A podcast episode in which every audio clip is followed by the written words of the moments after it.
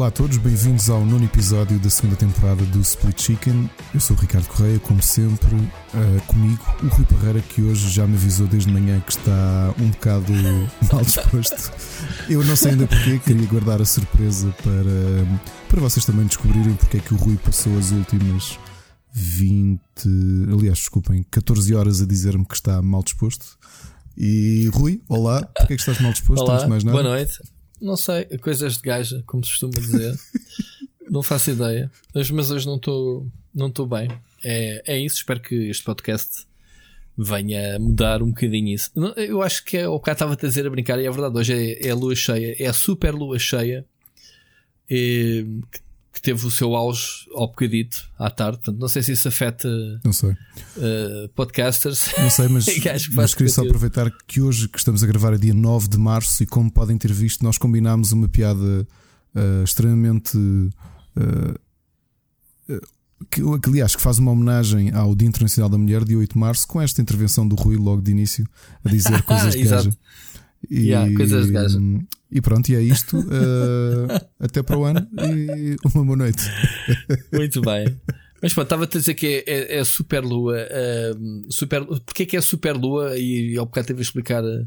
Estava a explicar às minhas colegas que é considerado quando a lua está mais próxima da Terra, está no perígeo. Ou seja, a lua cheia coincide com a aproximação da Terra. E então é diz super lua cheia porque ela parece, parece não, está maior porque está mais próxima e está mais brilhante. Portanto, um bocadinho de astrologia. Astronomia. que acho que não. Astronomia, olha, Bela, tu. The more you know. The more you know. Reparem que agora, isto e, agora estou para irritar o Rui, depois da piada que ele fez, ele acabou de fazer uma coisa que uh, se chama mansplaining. Ele esteve a explicar às colegas de trabalho o que é que era uma superlua. Esteve a fazer mansplaining. Mansplaining, já viste? Estou, bem. Estou para chatear, já viste? Sim, mas, mas já agora falando na lua, lembra-me sempre, sabes quem é que me lembra? Cada vez que falo em lua cheia, eu lembro-me sempre do, do professor Astromar. Lembras-te dele? O professor Astromar? Do quê? do Rock Santeiro. Ah. uh, posso penetrar? Penetra, professor, penetra. Então, não sabes essa piada. Este, este episódio não ficou melhor. Agora é que estou aqui a ver. Não? É? Agora é que estás a ver. Não, mas uh, ele, ele era um lobisomem, supostamente, ou o que é que era? E, e, era o. Como é que se chamava o ator? Era aquele ator, ator careca, não era? Um... Não, era assim um, um grandalhão, assim muito alto, já, já mais. Tu, confundi com quem? Porque havia um lobisomem numa novela, numa das novelas seguintes da. É no, é no Rock Santeiro. No Rock Santeiro podias ter esse, mas tinhas o outro lobisomem, era na, era na Tieta ou não? Isso era a mulher, a mulher eh, branco, a mulher de branco. Não, mas tinhas um lobisomem. A mulher de branco roubava as calças aos gajos todos da aldeia. Os gajos apareciam sem calças de e nunca, nunca contavam o que é que tinha acontecido. No último episódio devem-se descobrir quem era a mulher de branco e o baú cheio de calças. Mas pronto, este, este professor Astromar um, ehm, era eh, ele, ele cada vez que batia à porta para entrar na casa lá do, das pessoas perguntava se podia penetrar. E depois as pessoas respondiam do outro lado: penetre, professor, penetre. Pronto, assim ficou assim. Ficou assim. Não, tu não vias o Rock Santeiro? eu, eu já, Rock já me fartei. eu estava a confundir com outra novela que foi a novela três anos depois do Rock Santeiro, que foi a Pedra sobre Pedra. Estamos aqui a falar de novelas brasileiras, mas eu tenho de fazer esta pergunta que nunca fiz. Qual é que é a tua novela brasileira favorita? Então, mas é essa. A tua é Rock eu, Santeiro? eu tenho um conjunto de novelas que via nessa altura, okay. que era é o Rock Santeiro, a Tieta, Sim. o Pedra sobre Pedra. Essa personagem que tu estavas a falar do Fábio Júnior era o gajo que todos os dias que era eh, papava as mãos. Sim, e tinha o, o, aquela flor, não é? Quando ele morreu. Sim, mas isso é depois, Exato. certo? Ele papava as mulheres todas da aldeia. Yeah. E o gajo logo a seguir, tu sabias que o gajo tinha papado uma gaja porque o gajo ia sempre mijar ao, ao mesmo sítio. E então um, claro que alguém tinha que lhe fazer a folha e fizeram. Desculpa, e eu acho gajo... que o nome do personagem era o Jorge Tadeu, não era? É o Jorge exato, Tadeu. Exato. Uh, e, ele, e ele depois acabou, pronto, as mulheres suspiravam todo por ele, por, por razões óbvias, e então uh, ele, a flor, nascia, o gajo fantasma dele, ou que era para as, para as gajas. Mas pronto, pedra sobre pedra, a teatro do Agreste, o Rock Santeiro era a minha favorita. E ainda tive outra. Uh, a minha primeira telenovela foi. Um, um, Como é que era? Vieira, Vieira Tropical. Vereda, Como é que era? Vereda Tropical. Vereda, Vereda Tropical que tinha o Luca. Eh, Essa novela. Essa não vi. Essa não vi. Essa novela é de 85, é do ano em que nasceste, Exatamente. meu. Essa Eu não vi. via na, na primária, eu estava na primária quando via. Que tinha o Cazuza. eh, o Cazuza, o te- que era o Theo. O Theo que, que fazia, dizia Cazuza e transformava-se no Super Theo. Ah, pera, mas não é o usa o ator, o cantor, pois não? Não, não, não, não. Era uma personagem que era o Theo, que era um betinho, um gajo muito calminho, muito nha, nha, nha, nha, mas depois tinha um alter ego, uma, o gajo de dupla personalidade, que o gajo dizia Cazuza e transformava-se num grande maluco, num gajo extrovertido, um, tipo aquele filme do Jerry Lewis que tem o tipo, monstro, o, o Jekyll and Hyde, Sim, mais sim, ou menos, sim. baseado nessa personagem. Pronto. Mas pronto. O, o Rock Santeiro foi uma novela que me tocou muito. Todas as personagens, desde o Cego Jeremias, desde o, desde o próprio Rock Santeiro, o Sinhozinho Malta, a Viva, a Viva Porcina, Estou, o Piado estou Salu. certo ou estou errado? Estou certo ou estou errado? Ah, Aquela abanava Os- as pulseiras, não é? Pronto. E, e a própria música do genérico, ainda hoje eh, sei, eh, sei de cabeça. Ainda houve um dia numa live que eu cantei isso com o pessoal, tipo, ah, da maluco. Ainda me lembro de cabeça, nunca me esqueceu daquelas memórias que ficaram para a vida, registadas. Mas pronto, amigo, antes de tu me peças para cantar, vamos seguir Hum, Não, em não, frente. Vou dizer é qual é a minha favorita, pá. Que é mesmo, eu adoro a novela. Adorei. Então, eh, É agora da TVI, a, Não, a da, não, das, olha, não gêmeas. tem muitos anos Qualquer depois, coisa com as que é de gêmeas. 90, 89 ou 90. A Vamp, com a Cláudia Hanna. Ai, isso era novela de, de, de tarde. Eu lembro-me de ver isso nas férias de verão, que são todos quando eu, vampiros. exatamente. Aliás, eu até te posso dizer que se calhar tu lembras-te Isso, e quem nos isso era morangos com açúcar, Não é meu. nada, morangos com açúcar era, tão Era, divertido, era. meu. Aquilo era, aquilo Sim, era uma paródia, meu, aos vampiros. Certo, mas era, era uma espécie. Como é que se chamava aquela novela portuguesa que, que, aconteceu depois dos morangos com açúcar, que era com o Rui, não sei quantos, que era de vampiros? Ih, não sei. O- Isso era, uma Foi cópia recente. do, isso era uma cópia do Twilight, não era? Sim. Não, isso não vi. Isso não vi. Não, o Vamp, também o Vamp era não? para rir, né? então tinhas o. Sei lá, o, o Matoso, que era, que era um vampiro tão falhado que só tinha um dente, um canino, não te lembras? Mais ou menos, eu não o vi muito Vlad era novela. um fail, que era o Drácula lá do sítio, que era o. Como é que se chama o ator? O Neilato Roca. Sim, esse lembro. A novela era muito lembro. divertida, aquilo era a maneira deles de falarem dos, dos vampiros, pá. Yeah, era gira.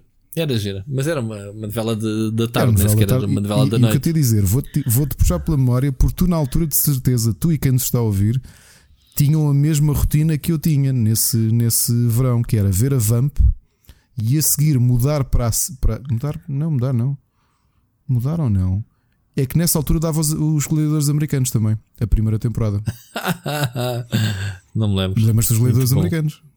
Lembro, Ah, claro. pronto. Não me lembro é a ordem por- pelo qual davam as Eu coisas. estou-me a lembrar porque, e porquê é que eu me lembro disto? Porque ah, lembro-me de ir de férias e, nó- e o meu avô ter, ter posto, eu ter pedido ao meu avô para hum, ou íamos passar uns dias fora e programou o, o nosso vídeo para gravar àquela hora, que era para gravarmos o episódio da Vamp e para depois gravar o episódio dos gladiadores americanos. Já, já viste a, a evolução tecnológica e tu agora fazes isso com um toque de botão É na caixa da, da box? É? Mas- é verdade, é verdade.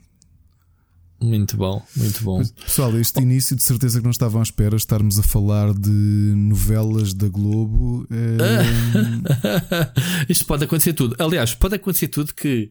uh, para quem não sabe, eu estou aqui a roer-me todo porque eu acho que acabei de queimar uh, 100 euros mais ou menos em teclado, no teclado do novo que eu tenho da, da ASUS, que acabei de entornar o famoso copo d'água para cima do teclado mesmo antes de começarmos a gravar. Portanto, eu tive aqui basicamente uh, a sacudir um copo d'água do teclado.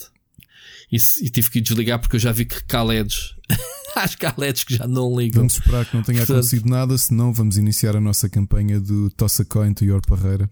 Estou só com a tua barreira para comprar um teclado. É pá, a sério, eu fico muito Eu também chateado. testo quando. eu-. Eu eu estava a gostar do teclado. Ainda por cima, apanhou-me aqui. Eu tinha, tinha aqui o Switch, tinha telemóvel, comandos da PlayStation. Bem, se fizer o inventário do que eu tinha em cima da mesa e de.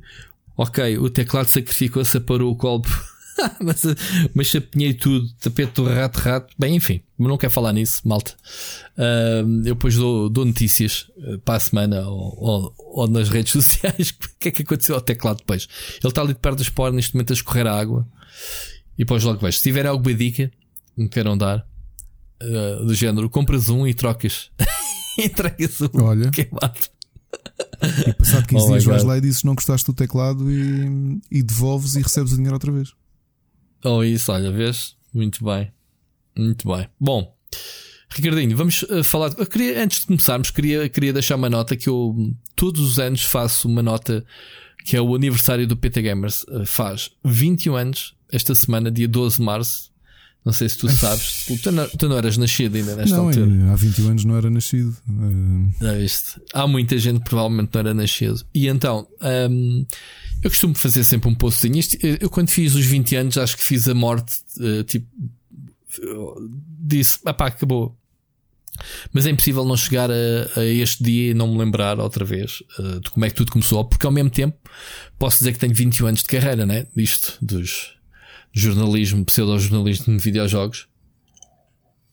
já- já Então, vale muitas prémios, histórias. isso, Já vale prémios.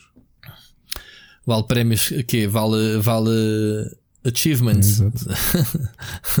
vale uma placa de qualquer coisa. Vai receber cópias de análise. Opa, eu estou-me a lembrar, volta e meia, sabes que o espólio de vídeos, ah, ah, vamos lá ver, o PT Gamers nasceu há 21 anos, mas a gente só começou a fazer vídeos alguns anos depois. Mas, mesmo assim, antes do, pré- do YouTube existir. Lembro-me na altura tínhamos servidores próprios para e, e com largura, investimento na largura de banda para termos os nossos vídeos. E, e quando come- surgiu o YouTube, colocou-se essa hipótese de meter lá os vídeos. Aí era tipo boia da chunga. O YouTube metia marca d'água, a dizer YouTube, eh, longe de, de haver esta cena da monetização. Era mesmo os vídeos dos gatinhos, estás a ver? Na altura. E então, quando, quando, quando o PT Gamers acabou, ainda andámos a meter alguns vídeos, ou ainda que chegámos a criar um canal que existe. Se, pesquisarem PT Gamers, vão ver alguns dos nossos vídeos. Tu já viste Já, alguns, já, já, já, Ricardo? já. Entretanto, pá, nós fazíamos, tínhamos programas semanais, notícias, tínhamos video reviews, tínhamos reportagens, havia montes de apresentações de jogos em Portugal na altura e nós fazemos essa cobertura. Mas, pá, eu acho que fizemos, te- tenho pena. Então, esse espólio ficou, o Paulo ficou com eles. E, e outro dia, que há um tempo, perguntei-lhe, pá, onde é que tens o, não tens os vídeos? Me passas passar, mano, para recordação. Aí estava-me a dizer que um dos discos que tinha isso que foi à vida. Portanto, ele não sabia o que é que tinha, o que é que não tinha dos vídeos. Então, as memórias que existem de PT Gamers ainda são alguns poucos vídeos e, e foram dos mais, dos últimos recentes que fizemos. É uma pena. É uma pena. Uma pessoa, este, eh, nós estamos este mês a comemorar 20 anos do Saptec. Um, e eu até gozei que a minha diretora dizia: é, é, esta semana faço 21 anos de. O Gamers era mais velho que o Tec, né? a brincar com ela. Mas pronto, fica aqui só uma nota. Quem, quem conhecia o PT Gamers que acabou faz quê? Já fez 11 anos, né? Que foi em 2009, casa da crise. 2009? Não, 2009 já estava na semana. Foi em fim de 2008. Em fim de 2008 já vai para 11 anos e qualquer coisa que chegou ao fim. Ahm, e pronto, é isso. Fica aqui só para quem se lembrar, partilhe o que é que, que, é que seguia. Se lembra disso. Bom, vamos eh, continuar com o nosso. Vamos continuar, não, vamos começar, Ricardo. Eu meti aqui logo no primeiro tópico um, uma coisa super fixe que surgiu este, esta semana, entretanto, que foi eh, o anúncio da adaptação do Last of Us. Estavas à espera disto? Não estava à espera Disto para já. acontecer. Não estava à espera para já. Uh, por acaso, eu quando vi o anúncio, veio logo colado com uma coisa que eu pensava que era oficial, mas é apenas o desejo de muitos fãs, que é ver o. hum, Ai, como é que ele se chama? O Nicolás Coster Do- do Game of Thrones, a é? fazer de hum, a fazer Joel. Epá, e, Tens várias. e admito que, que da foto que vi dele, que já é do James Lannister na última temporada, realmente faz-me muito lembrar o, o Joel. Yeah, tens, tens o Jack Huckman. eh, eu até sugeri mesmo o. Sugeri do. Eu sem fazer Do a barba. Walking Dead. Ah, ok. O do Walking Dead, o, o da Lucille, como é que ele se chama? O. Ah, que estúpido. O vilão. O, sim, o gajo que faz de uh, Negan, não é? Que era. Negan, sim. yeah, yeah. Acho que o gajo também é muito parecido com, com ele. tinha sugerido eu, sem fazer a barba, agradeço a sugestão, por acaso. Eu sem fazer barulho? Ok. uh, mas pronto, epá, o Last of Us tem tudo para ser. Ainda bem que é série e não filme, porque aquilo tem ali muito swing para extrair. Uhum. Eu acho que o universo pode ser. Pá, numa altura em que Walking Dead e clones fazem dinheiro uh, e somam séries e traz séries e seasons atrás de seasons, o Last of Us pode ser um, um pode ser um fenómeno tipo pronto, Witcher. Pronto. Aliás, o Witcher vem abrir muitas portas de epá, esta cena de videojogos bem feito, com valores de produção, com atores, com, pá, com uma produção, como deve ser com investimento, isto dá retorno, finalmente, dá muito é? dinheiro. Finalmente, já tivemos não aqui é? a falar, há, acho que foi na temporada passada, de filmes. Eh, Sim. Adaptações de filmes, mas calhar podem ser as séries a salvar um bocado a honra do convento e a. Epá, eu isso, acho que isso é mais X porque é assim neste momento nós consumimos séries como vemos um filme. Pá, tu vês uma temporada, não digo que vejas num dia, mas em poucos dias tu consomes. E, e a janela é, é, quase a mesma com o filme. Pá, há filmes, não é? Uh, antigamente tinha estar à espera, algumas ainda acontece, de estar à espera todas as semanas do episódio, mas estas séries de penalti, epá, e funcionas bem porque eles obrigam-lhes a, a fazer o início e o fim, né? tudo planeado, tudo gravado, tudo fechado. Não é como antigamente que havia séries que, que eles mediam basicamente um bocado o pulso da, do público de 3 ou 4 episódios e depois paravam, depois continuavam, não era? Chegaste a ver algumas lembras de algumas séries que Opa. reagiam, digamos sim, assim. Sim, sim, sim, sim, sim. Um, mas pronto, Last of Us tem tem tudo, tem uma história, tem as personagens e eu acho que se eles forem um bocadinho e tendo em conta que o, o Druckmann está hum, está envolvido, né, que é o, basicamente o escritor da história do jogo, apesar de serem linguagens diferentes, mas pronto, está envolvido, mais o realizador do Chernobyl, que, que ganhou muitos créditos, que obviamente Chernobyl é muito bom. Um, eles, eles podem ter a coragem de, epá, uh, não é seguir o, o, o, os jogos à risca, mas podemos expandir uh, um bocado o universo. E acho que isso é que seria interessante, não era? Eu acho que aqui comercialmente o que temos de pensar é que provavelmente o que o interesse disto é valorizar. As séries agora valorizam muito uma marca. E acho que uma série da HBO com qualidade, porque a HBO historicamente nós sabemos, independentemente de ter uhum. ali pelo meio um ou outro flop, um flop, ou quer dizer, ou, ou sucessos menores, acho que praticamente tudo o que a HBO faz são séries de grande qualidade e aclamadas pela, crítica e que se tornam séries de culto, não é? Tu vês, há muita gente que diz: Ah, o HBO não compensa porque o Netflix lança mais séries. Mas tu basta ires olhar para o catálogo que eles têm de The Wire, um, Sopranos, and so on and so on, e vês, se calhar, das séries, as maiores séries de culto do final do, da era dourada, não é? Daquilo alguns podem chamar uma uhum. era dourada das séries. Essa do tem da minha lista eterna para ver e nunca tive coragem Pai, de ver. Comecei a ver há pouco é muito tempo bom. e depois meteu-se o Handmaid's Tale pela, pela, pelo meio comecei a ver, pá, porque também olhas para o elenco, aquilo é tudo muito cru, muito bruto. Tem o Idris Elba, não é? Que, pronto, com, com uhum. uma excelente interpretação. Mas. Hum, epá, eu acredito que nesta fase, e o The Witcher provou isso, uma série pode credibilizar muito uma marca. E repara que isto é uma altura perfeita para promover o Last of Us numa fase em que a PlayStation está a lançar-se para, para, para, para a quinta consola, não é? E por muito que ela, essa série possa surgir só em 2021, é um grande add-on. Porque depois já vai haver aquilo que é pá, gostei tanto da série existe o jogo, para onde é que existe o jogo? Estás a perceber? Eu acho que é. Se já tens o Last of Us 2 mais consolidado na altura. Exato, um, exato. E provavelmente com, com um port para a PlayStation 5 Pensa lá bem. É, é, é. Lançou agora na PlayStation 4, para o ano lançam a versão PlayStation 5. E a série ali muito oh. perto e uma coisa alimenta a outra.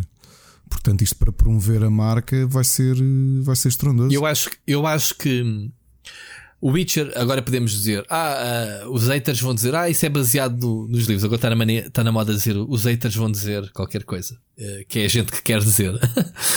um, ou seja, o, o Witcher foi baseado nos livros, mas como já aqui falámos, os jogos levaram um boost uh, brutal. E obviamente que as pessoas que veem a série é por causa do sucesso anterior do Witcher 3 e não por causa dos livros. Há aqui um ciclo.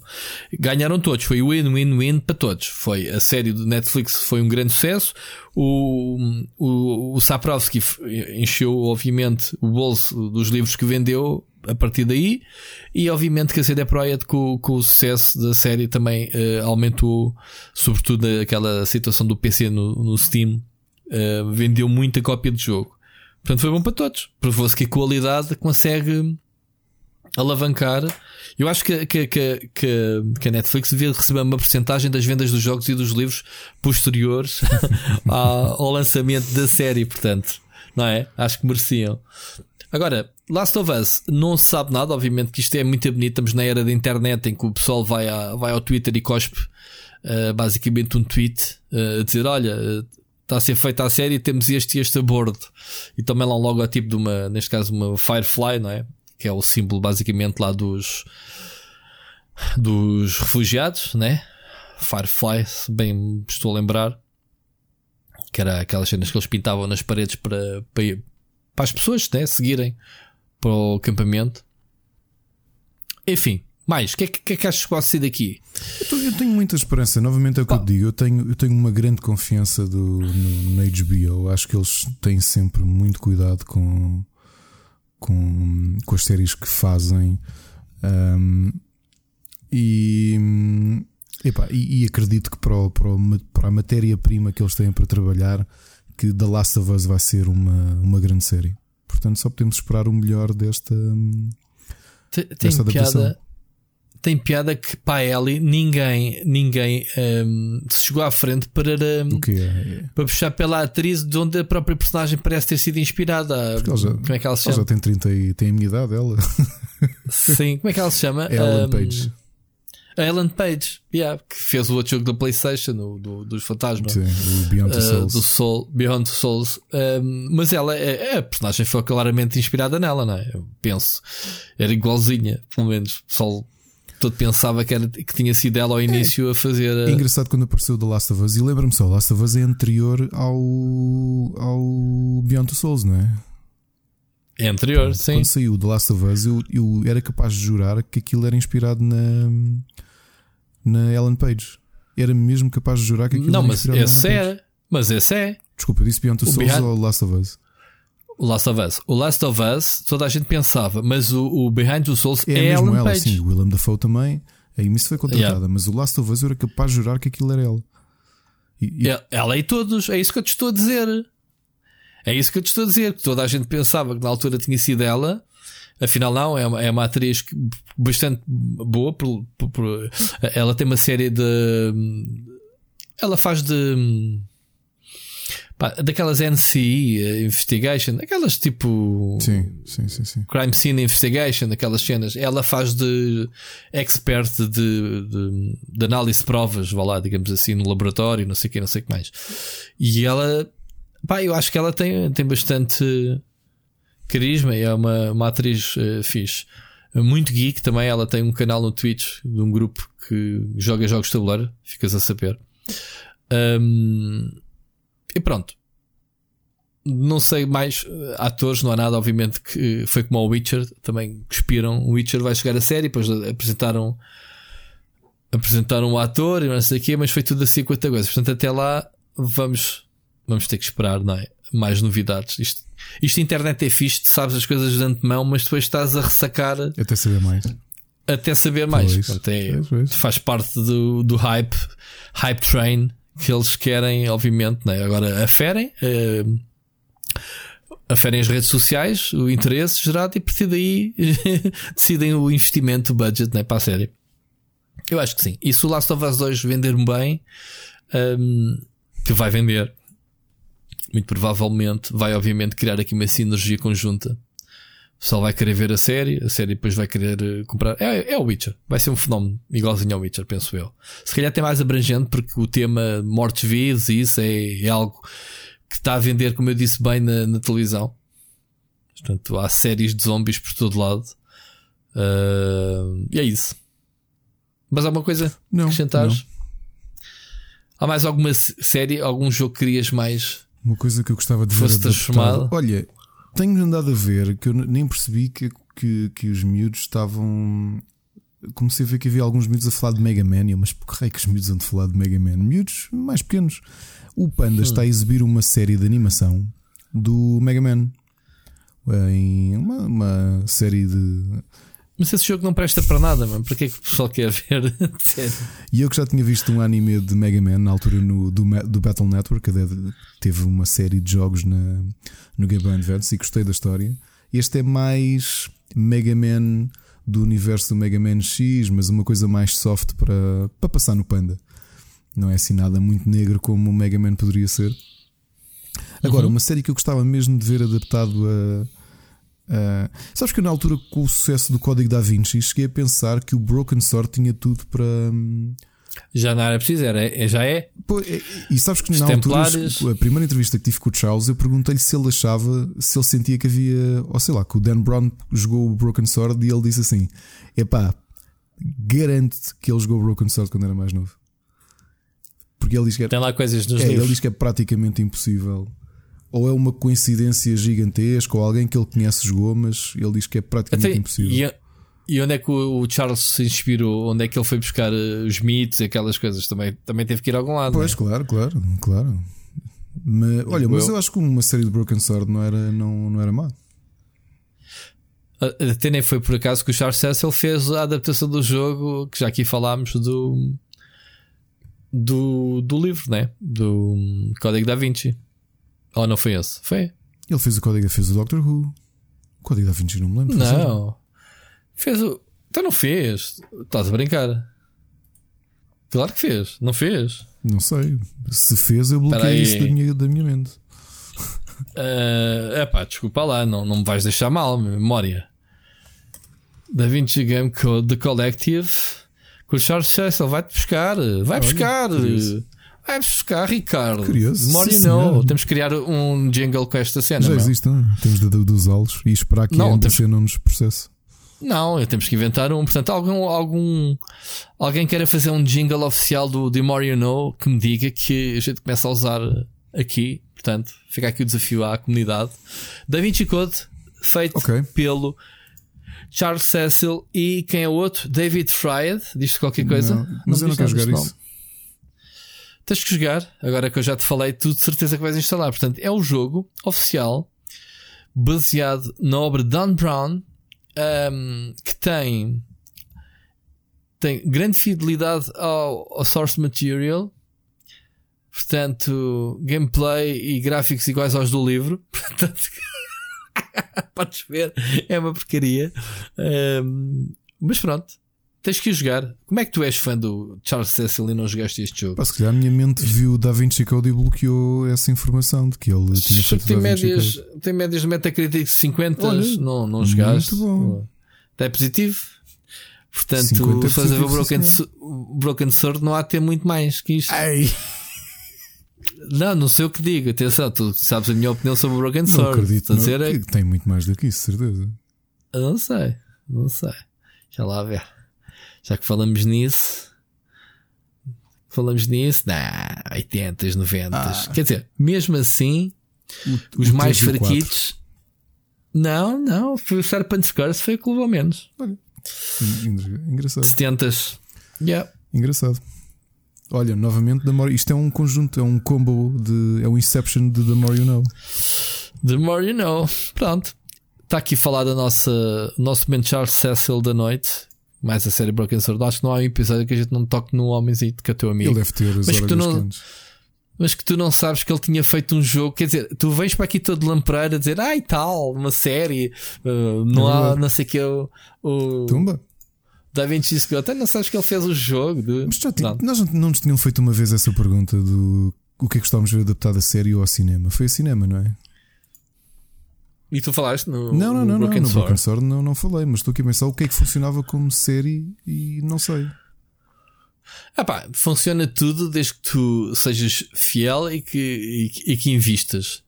Se é para fazeres uma coisa tipo Super Mario Bros. para o cinema, não vale a pena. Contratas os, os atores e depois não te sobra dinheiro para mais nada. que basicamente. Agora, séries televisivas. Se calhar até há séries que nos está a passar ao lado. Que... Há, há, muita aposta de animação. Temos visto o Castlevania, não é? E agora hum, o Netflix, sabes que lançou o, lançou o Dragon Quest. Sim, ah, falaste aqui nele. Há uma, há uma semana ou duas. Eu ainda não vi, tenho, tenho até já o saquei para o telemóvel e não. e não vi. Um, mas pronto, tem havido muita coisa de animação, de, de, de videojogos, muita coisa, algumas coisas de animação. Um, agora, cenas ao nível do Witcher, acho que planeadas, não sei se tirando este agora do. Este agora do Last of Us, epá, isto de certeza que isto vai agora Sim, ser bola de neve. Sim. O Fallout há de ter série, o Skyrim há de ter série.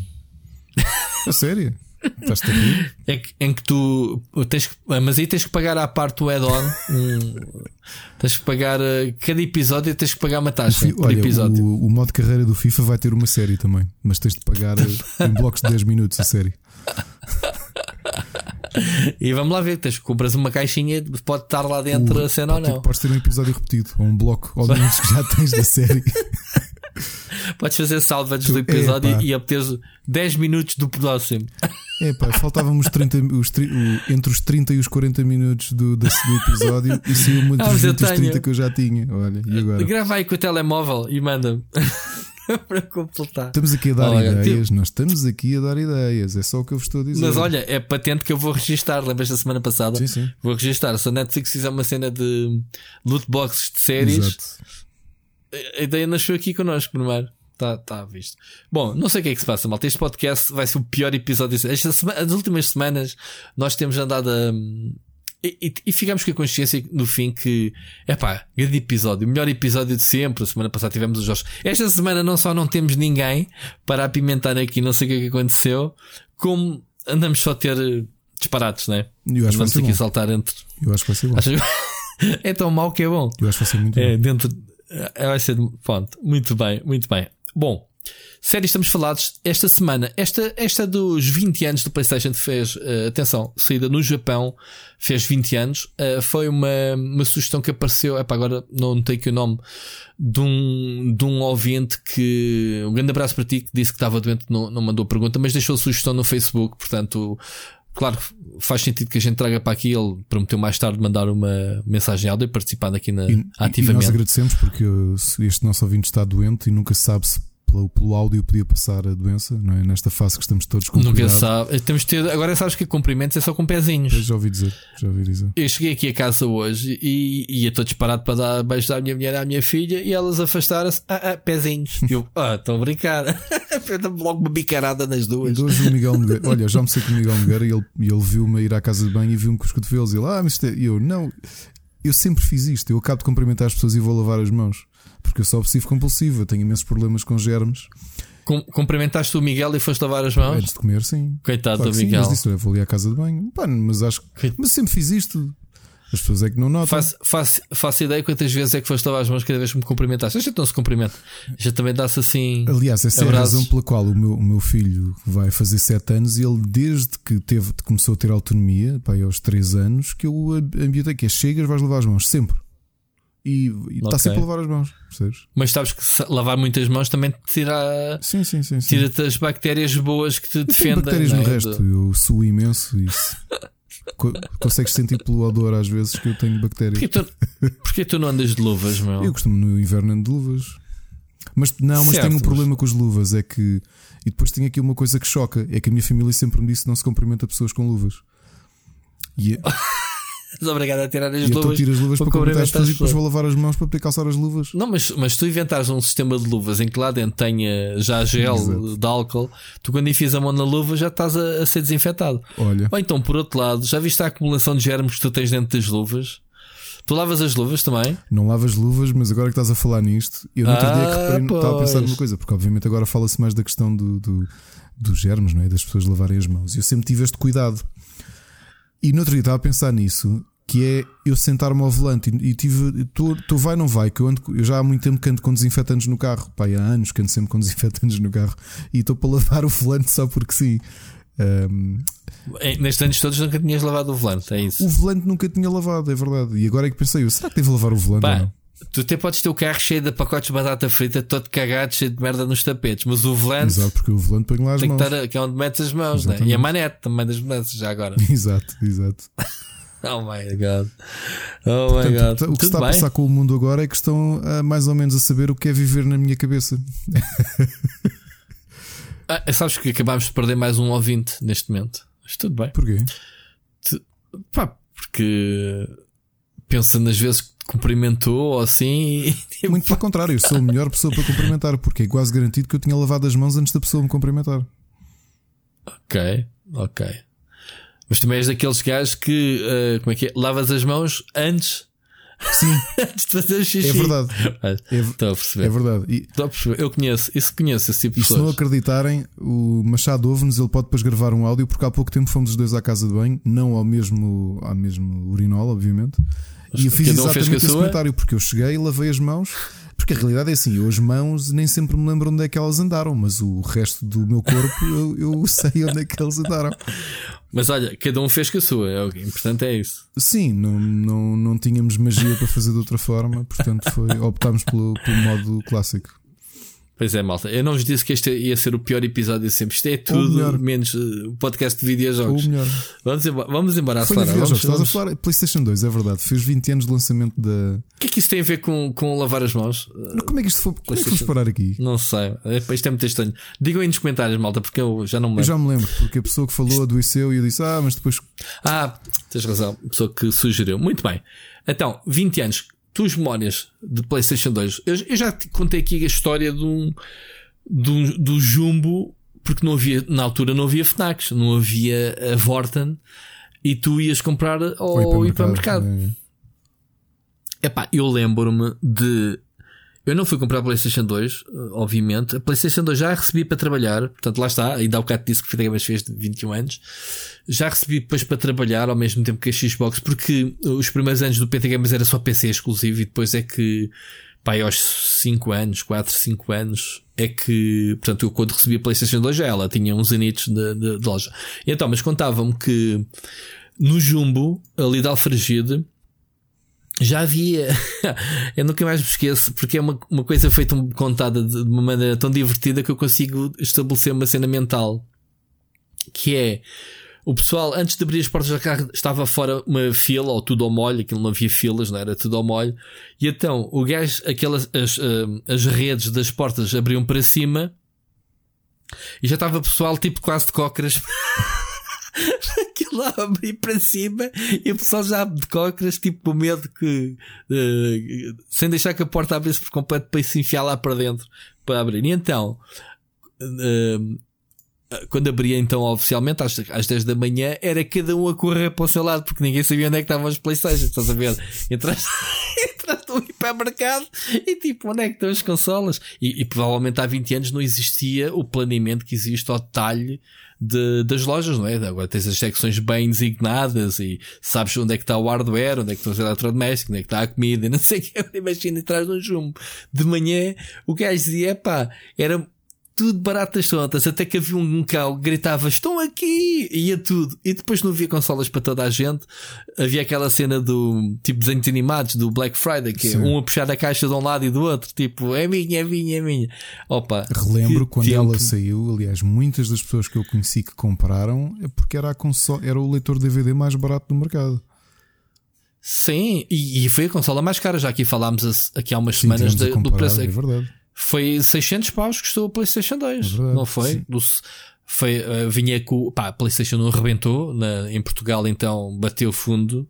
A PlayStation teve muito sucesso. Obviamente que alimentou logo aqui uma, uma comunidade de jogadores que, pá, a PlayStation 2 nas lojas. Epá, principalmente aqueles jovens trabalhadores, né, que já trabalhavam, que já Sim, tinham junto dinheiro, para... dinheiro, claro, e então estavam ali batidos. E, e na altura, Portugal não era propriamente o, o país em termos tecnológicos que é atualmente e as unidades que vinham para Portugal eram muito limitadas. que Lembro-me disso. Eu disse, eu comprei a minha PlayStation 1 num dia que saiu a PlayStation 2, exatamente porque houve alguém que. Hum. Um colega do meu primo, um militar, que, que estava a juntar dinheiro para Zero Day comprar a PlayStation 2 e, pá, yeah. e automaticamente automaticamente pá, comprei a dele. Ele vendeu por 50 euros. A PlayStation 1 com um monte de jogos e dois comandos. Portanto, foi um grande negócio para mim. E a PlayStation 2 era retrocompatível, o pessoal nem precisava de pois, se desfazer dos jogos. Mas pronto, foi um grande, um grande lançamento. Em termos de jogos, isso que, é, que jogos é que, que jogos é que te marcaram? Lembras-te algumas coisas? Uh, jogos que me marcaram. Uh, Deixa-me cá pensar. Deixa-me cá pensar algo. Se calhar vai tu dizendo que a ver se eu me lembro de. de Epá, eu tenho um, um, jogo que foi o primeiro jogo que eu recebi. Lá está. Uh, o primeiro jogo que eu recebi para trabalhar foi o, o Metal Gear Solid 3, o Snake Hitter. Lembro perfeitamente, foi um dos primeiros jogos. Uh, aliás, acho que já tinha saído uma versão do jogo para a GameCube, pensou que foi o primeiro na GameCube, sabes? Lembras-te disso? E depois foi lançado para a PlayStation 2, ou foi assim uma cena qualquer. Pronto, não interessa. Eu recebi o jogo e foi pá, a primeira análise, ou das primeiras análises que eu fiz para a PlayStation 2. Uh, epá, e joguei muitos dias. Uh, já tinha jogado o primeiro, o 2 passou-me ao lado. Um, joguei o primeiro, o 2 passou-me ao lado, depois joguei outra vez o 3. Epá, e adorei o jogo, foi um dos jogos que mais marcou, obviamente. Na PlayStation 2 foi, olha, uma história que eu me farto de, pelo menos com a malta do Rubber, eu farto-me de contar porque é um bocado anedótica, até porque eu estou neste momento pela sexta vez a tentar jogá-lo. Uh, foi Final Fantasy X que um amigo meu. Isso ainda é da 2? É da 2. Um amigo meu tentou comprar, comprou e passou o todo e emprestou-me, uh, porque eu também era um grande fã de, de Final Fantasy e tentei montes de vezes e não consigo passá-lo porque achava o jogo ridículo e já e comprei a posteriori para a PlayStation 4 e já tentei duas vezes, estou agora na minha, ou seja, no total a sexta vez estou a tentar passar o jogo. Uh, Mas para quê? Porquê, porquê que o abandonas? Ou porquê tantas vezes a tentar? Eu abandono mais ou menos sempre na mesma altura, que é quando aparece o Waka, aquele personagem. Para já acho Não sei, eu não joguei. O protagonista é o, é o que eu menos gosto de todos os Final Fantasy, porque eu tinha jogado todos até ao 10. O 10 é aquele das miúdas que dão concertos, não é? Isso, é no, X2, altas... isso é no 10-2. No 10 é com o. Ah, o 10-2, ok. Com o Tidus, o tipo louro que joga uma espécie sim. de polo aquático. Um, sim, sim. E há sempre ali uma altura que eu paro de jogar. Desta vez queria ver se dava uma oportunidade, porque eu até acho que há imensas coisas, imensas ideias que o Final Fantasy X introduziu que se tornaram staples do, da própria indústria. E é um jogo importante. Ainda recentemente fizeram, por causa dos 30 anos da série, fizeram um, um poll e eu pensava que o Final Fantasy 7 ou 8 iam ganhar o, o Final Foi 10? Foi o 10 ganhou. A sério? Foi, Como o mais importante o da série? Sim, e o que os, os fãs mais gostam foi o 10. Olha, não sabia dessa. Agora entrava aquela parte do More You Know. Exatamente. Não sabia, não sabia. Aliás, eu o 10 não joguei, um, mas, mas tinha uma ideia de haver aquela girls band Sim, que tu agora estás a dizer que é do 2. É, 10, 2. Epá, e, e, e, há muitos outros jogos. Eu, por acaso, a PlayStation 2 uh, continuo a achar que é das consolas que tem melhor catálogo. Eu acho que a par da. Eu já, já aqui disse uma vez que a consola que eu acho que tem melhor catálogo de sempre é a Nintendo DS. E, e para mim, muito perto ou praticamente empatado é a PlayStation 2, porque tem excelentes jogos para todos os gostos. Eu, eu, na altura jogava muitos JRPGs também, e pá, e tu tinhas uma seleção. Repara, aquilo foi uma época de ouro em que tu tinhas muitos JRPGs a serem localizados na, no Ocidente.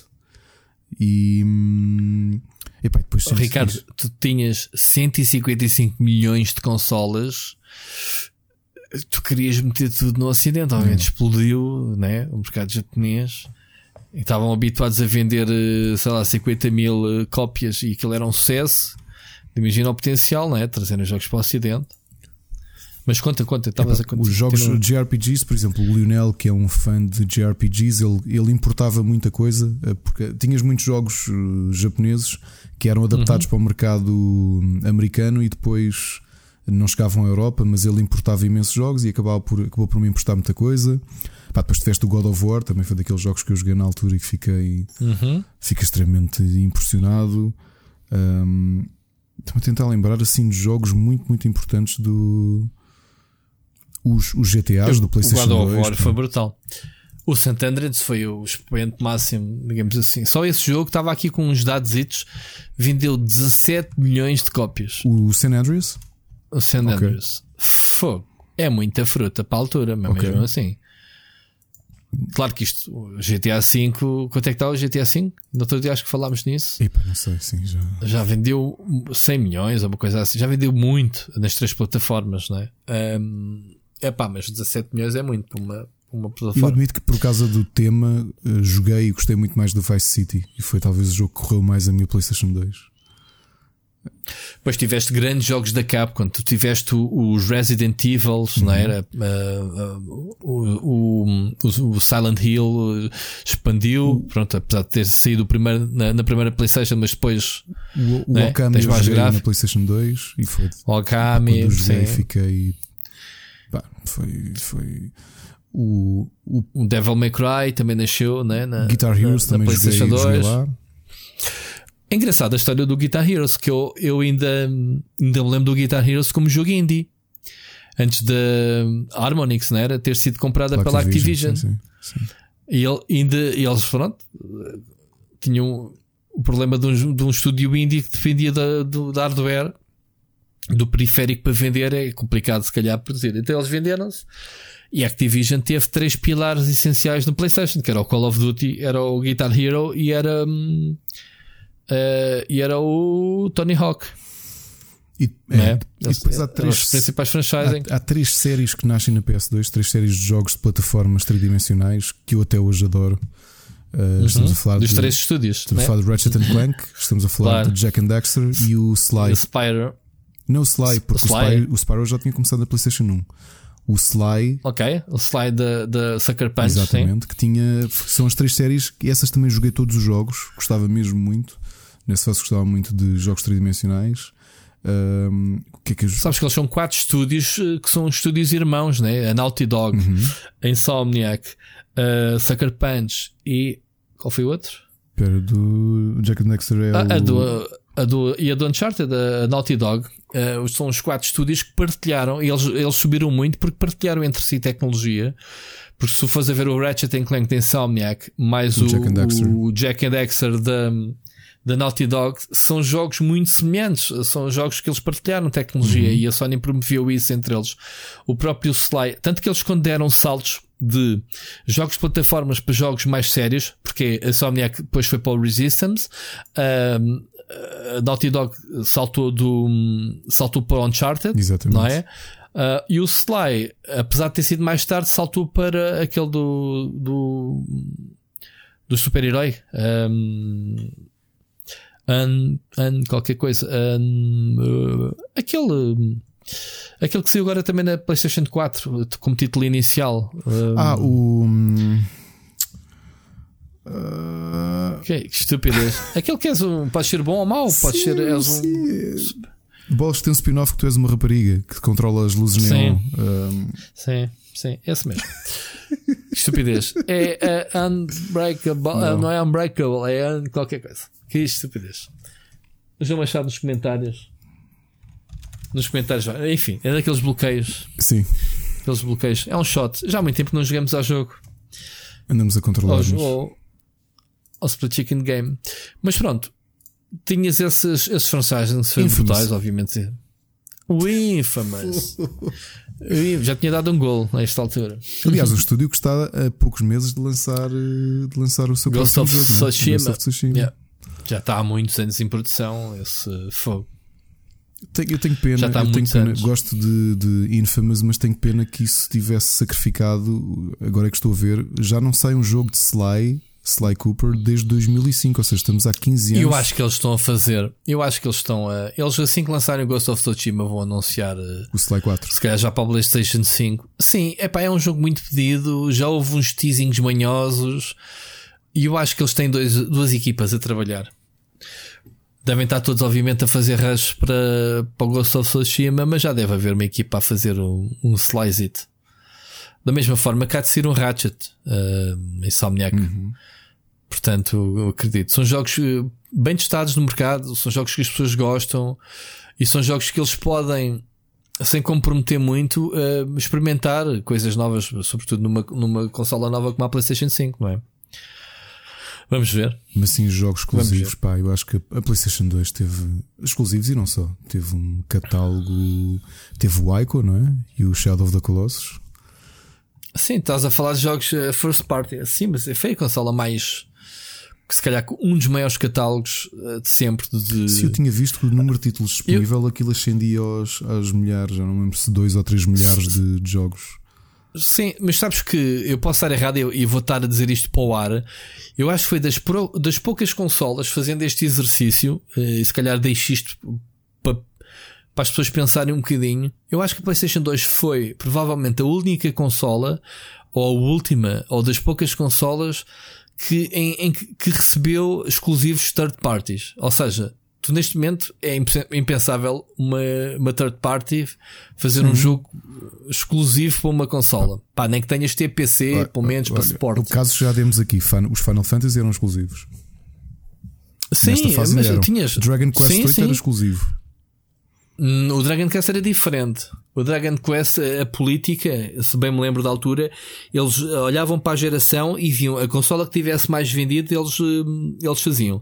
Tanto que houve um ano a seguir que o Dragon Quest 9 saiu da PlayStation 2 exclusivo para ser exclusivo da DS, Exatamente. que era a consola na altura mais vendida. Exatamente. Uh, tinham essa política, yeah. E então, mas a, a PlayStation 2 tinha mesmo muitos exclusivos third parties. Tekken 5.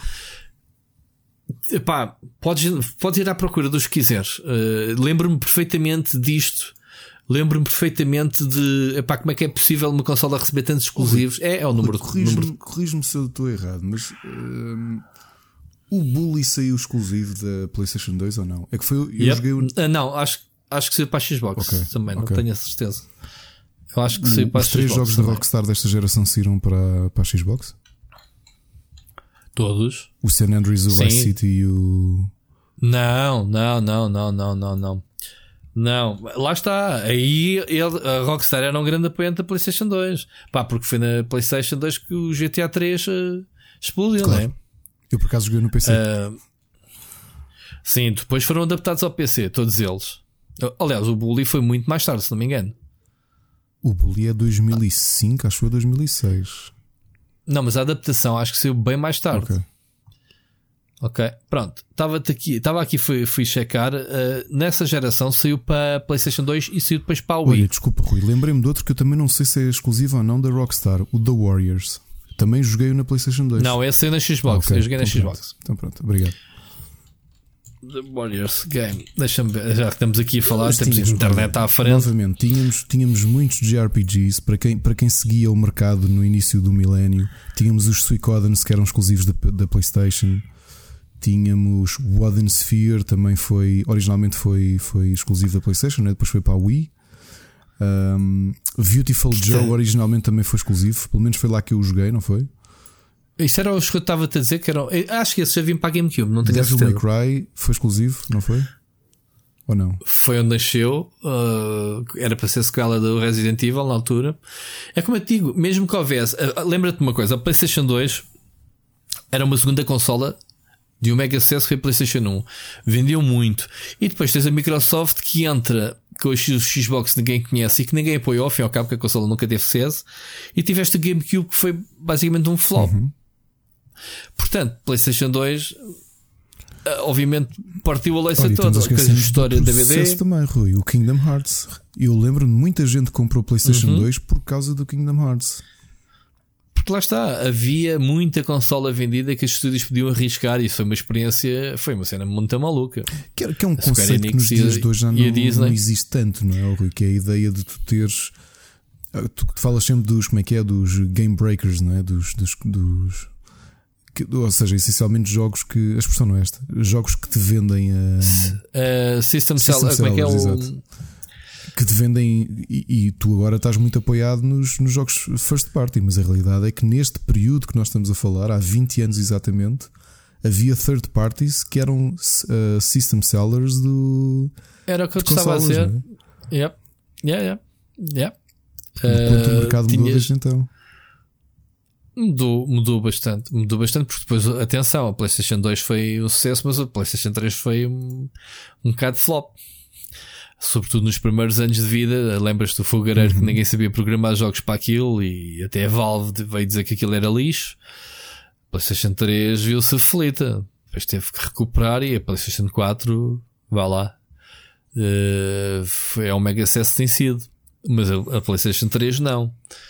Ah, porque a Microsoft também depois também fez o seu trabalho de casa e depois tiveste o Wii que arrebentou e não sei o quê. Pronto. Mas a, a, PlayStation 2, por si, olhando para a consola, foi um. Pá, foi. Estrelas todas alinhadas. Foi. A consola vendeu, havia muito público, havia muito estúdio Uh, pá, a consola tecnologicamente era muito boa. Para a altura era um passo muito grande em relação à primeira. Já nem, já nem se falava de outra coisa que não gráficos 3D. Tu, se fores a ver as comparações dos Tomb Raiders, que é um bocado benchmark dos polígonos, dos bicos dela no primeiro jogo, depois para, para os outros, já lançados na PlayStation 2, não é? Muito mais detalhados. Uh, epá, é uma grande máquina. Foi uma grande máquina, por acaso. Também e bonita, a consola era, era mesmo Olha, bonita. Eu tinha a versão. Qual? Eu tinha a versão cinzenta. Ok. Um, aliás, quem me ficou com ela foi o Ramos. Ainda é a única consola que eu não tenho atualmente que ficou-me com ela. Quando, quando fechámos a Smash, ele ficou com ela. Uma cinzenta, toda prateada. Muito louca. Olha, eu tenho duas versões. Eu... Tenho a original, que foi o Sérgio que me ofereceu. Uhum. E tenho uhum. a Slim, que foi a que eu comprei com o Buzz. Porque há aqui outro mercado também que nos estamos a esquecer. A, a, a PS2, por exemplo, no, no, durante a vida dela, ela era o meu centro de, de festas com amigos. Nós fazíamos okay. festas e levávamos SingStar. Não havia passagem de ano que a PlayStation 2 não fosse o centro da festa. Pois é, o SingStar vendeu muito, muito, muito. Então em Portugal vendeu bué. Tu tiveste versões dos morangos com açúcar. Sim, mas, mas na altura da PlayStation 2 já a Sony tinha ganho o estatuto de Sonyland e já, já fazia umas coisas bem giras. E essas dos SingStars foi, foi isso. Pá, tinhas a plataforma Morangos com Açúcar, tinhas uma PlayStation 2, esquece. Juntar aquilo foi, foi brutal. Lembro-me de ir a apresentações disso, cá e em Portugal. que até os jogos, sei lá, o SingStar eh, Queen, não sei o quê, que ele vendia, tu ias às lojas, na uhum. altura em que ainda, ainda havia tops de vendas nas lojas, não é? Uhum. Que aquilo estava uhum. no top. Uhum. E o Buzz também foi um sucesso. Uhum. O Dance Dance Revolution, eu cheguei a comprar os tapetes também que haviam à venda na Vorten. Portanto. Esse cá, isso era da Konami. Era, era. era. Um... Aliás, comprei e ainda os tenho, só para ver. E joguei muito. A sério. E o dispositivo, e isto é uma época, deves lembrar, a PlayStation 2 também, fruto da altura, acessórios era o que não faltavam, não é? Houve muito acessório do chinês, meu, para a PlayStation 2. A Wii também. Sim, a Wii, Bem, a Wii recebeu raquetes e volantes e o caraças. Que aquilo era. A Maria João da, da Info Capital, eles tinham. Uma, na altura mandava-me isso para testar, vê lá. Acessórios todos marados para, para a Wii. Mas sim, PlayStation 2 tinha muito acessório. Uh, lá está, aquilo que eu tinha dito, os instrumentos, lembras-te do Rock Band e não sei o quê. Uh, sim, sim, sim. Ou não, o Rock Band já foi na PlayStation 3, talvez. Rock Band, Rock Band, deixaste-me na dúvida. Mas lembro-me de quando pois. ele surgiu, que já era com bateria e não sei o quê, que aquilo também foi. foi... Sim, mas isso acho que já foi depois, na 360 e na, na, e na, na PS3. Não interessa, mas pronto, tiveste as guitarras, tiveste jogos quase anuais, então quando a Activision comprou a Harmonix, aquilo foi a loucura. Um, eles estão a lançar um novo jogo. Não sei se sabes. Um, já uma cena mais na onda do, daquele jogo do, do, do uh, Beat Saber. Uhum. Pá, eles são os pais dos jogos ritmos, eles não podem ficar para trás. Estão a fazer uma coisa já por aí dentro desse caminho. Rui, o Rock Band saiu para PS2 ainda. Ainda em saiu. simultâneo pronto. para todas, para Xbox 360, PS3. Ah, ok. Foi cross, cross generation. Ok. Eu lembro que, olha, esta era outra. O meu grupo de amigos tínhamos este hábito, às vezes de íamos jogar uh, uh, RPGs, role-playing uh, pen and paper, e antes uhum. aquecíamos a jogar Guitar Hero e Rock Band, e foi um vício. Íamos de férias e levávamos o Rock Band, só para ver como é que. na PlayStation 2. Só para ver o investimento que nós demos a esta geração. Esta geração acompanhou muito. A minha consola andava comigo para todo lado.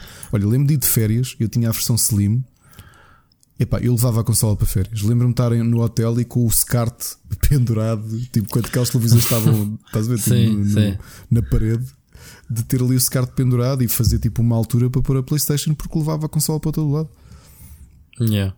E é uma consola. Agora levas a Switch, não é? Agora leva a Switch, sim. A Switch, é claro, é muito mais prática, mas é inegável que a PlayStation 2 é um maquinão. E, e tem ali muitos jogos que até gostava de, de, de revisitar, mas pá, Não temos tempo, não é? You ain't got time for that. Tu tens tempo, tu tens tempo para tudo, mas tu vais jogar o jogo, estou para ver as tuas recomendações. Aposto que vais buscar qualquer coisa ao Commodore 64, uma coisa. Aquelas que tu depois Olha, a jogar. Antes que me esqueça agora que disseste isso, aqui um, um, um, um paralelo, um, relembrando que já que estamos no início de março e portanto o Miguel Cruz fez o seu. cumpriu a sua rubrica. Não foi? O okay. Novidades Retro, mas este mês tanta coisa que eu até lhe disse, pá, decidi, decidi dividir em duas partes. porque. Cá, bruto. Porque é muita, muita coisa. Saiu tanto jogo para, para Commodore 64 e para MSX e para, sei lá, e para consolas PS, PS4, Switch, PC, que, hum, que decidimos dividir, porque Miguel organizou isto tudo. Para, para Commodore 64 saíram pelo menos 10 jogos no mês passado, ok? Posso. Tenho que ligar ali o, o Commodore que o Miguel me deu. Ah, pois Mas ele deu-me sem gravador, portanto, esquece. Pois. pois. Mas já agora, se, se, puderem, vão ler as duas partes do Novidades Retro de Fevereiro, porque não se esqueçam, o Miguel faz no final do mês, faz o inventário de todos os jogos que saíram e já estão as duas partes para leitura no Rubber. E todos os fãs de retro têm, isso, muito, a, têm muito para ler. Não anda, não andas a partilhar isso no Facebook? Não sei se já chegou o Machado, é que Machado, se estás a ouvir isto, uh, pronto. Eu hoje vi o artigo dele, brutal. De, ah, piadinha ao Monty não ter jogos. não ter jogos nenhums. Piadinha ao Monty Python, é sim senhor. Muito louco. É isso, pá. PlayStation Olha. 2 continua a achar que é. Hum, epá, vai ficar na história. Não só pelo. É que às vezes é muito fácil tu olhares para as consolas e dizeres que é uma. Por exemplo, a Wii. A Wii tem alguns bons jogos eu, para o número de consolas que vendeu, e nós sabemos porque é que ela vendeu aquele número, não tem um catálogo no patamar de uma PlayStation 2, nem de perto nem de longe. Né? Tem excelentes uhum. títulos, mas não tens uma vastidão de excelentes títulos como a PlayStation 2 tem. Não, é? não concordas uhum. comigo? Concordo, claro. Uh, concordo que, que o, o, a Wii vendeu porque as velhas começaram a, a jogar e o público feminino e não sei o que, aquelas experiências um, proporcionadas pelo emote, não é? Uhum. Um, e com o seu mérito próprio. E obviamente havia jogos first party da, da Nintendo são sempre todos muito bons. Os Mario Galaxies e o caras. Mas pronto. Os Galaxy continuam a ser os meus Mario. Eu gosto de todos e são todos excelentes. O Odyssey é, é brilhante, mas o Mario Galaxy Novamente, eu, eu já disse aqui, a única vez que eu fiz pre-order um jogo foi o Mario Galaxy 2. Yeah. Sabes que tenho ali o meu assinado pelo Miyamoto, não sabes? pois é. Se nós estivéssemos a gravar um podcast, eu chamava-te o nome. eu depois mando foto. Ai, ai. Enfim. Olha, um, vamos avançar. Vamos, a semana passada fizemos aqui um, um post-mortem, né? assim que se diz, um, uma homenagem. Uh, hoje morreu o Max von Sydow. Lembras-te deste ator? Lembro-se de qualquer coisa? Lembro-se senhor no Dune e no Flash Gordon. O, o, homem fez 300 mil filmes. É. Pá, tu, tu viste o homem em sítios onde pá, ele está lá, sei lá, até o Game of Thrones. E, uh, e entra no, uh, no, num dos meus filmes, eh, um dos meus grandes filmes de, de, de, assim mais intelectuais, que é o Seventh Seal que para quem não sabe inspirou também um, um álbum. Seven Seal não é, não é aquele que ele joga xadrez com, com a morte. Exatamente. Ok. Ok. Que é um filme brilhante. Okay. É... Estavas a falar do Flash Gordon, ele faz domingo, ninguém o vai conhecer. É, é, é, na altura, sabia lá quem era o. Era considerado, era daqueles que é o vilão, é que é o ator, né? Um grande ator. O filme é muito bom, obviamente, mas é o gajo, o Ming. Uh, e, e, e, ele fez também um dos vilões do James Bond, que é aquele que segurou o gato. E, eu não, não sabia, eu não sabia que era. Eu não, sabias? não sabia que era ele. E não me lembrava que era ele no Exorcista também. Não, Exorcista. Ele é o padre, é o padre né? Que faz é. o. Exatamente. Mas eu não Exatamente. pulava. Ou seja, se me disseres, eu já vi o Seven Seal uma série de vezes. Por isso é que eu te estou a dizer que tu vês filmes com ele, ele aparece, ele aparece, ele está nos filmes e tu, pronto, é, é daquele, é, faz parte do cenário. Pá, ele, ele é o Captain Von Trapp do Sound of Music, de música no coração. ok, isso também não sabia. Pá, ok. Um, não, desculpa. Eu estava aqui a ler. Mentira, ele rejeitou. Agora ah, estava okay. aqui a dar uma de intelectual. É porque eu estava a olhar para o homem e realmente é parecido bem. Ele, ele está a dizer que ele, na altura, hum, ele na altura chamaram-lhe estúpido e foi estúpido. Foi um dos grandes sucessos de todos os tempos. Ele negou esse papel. Assim é que é. Estava aqui a ler, pá, tentar puxar quantos filmes é que ele fez. E não se esqueçam que ele entrou no Game of Thrones. Isso já tinha dito, é já? Ok. Disse, uh, mas lá está, é, tu, o homem tem 90 anos, man, tu não te vais lembrar da carreira dele quando ele há 50 anos atrás, nem ele, nem ele se lembra. Mas sim, o Exorcista lembro-me, Um, obviamente o Dune, lembro-me.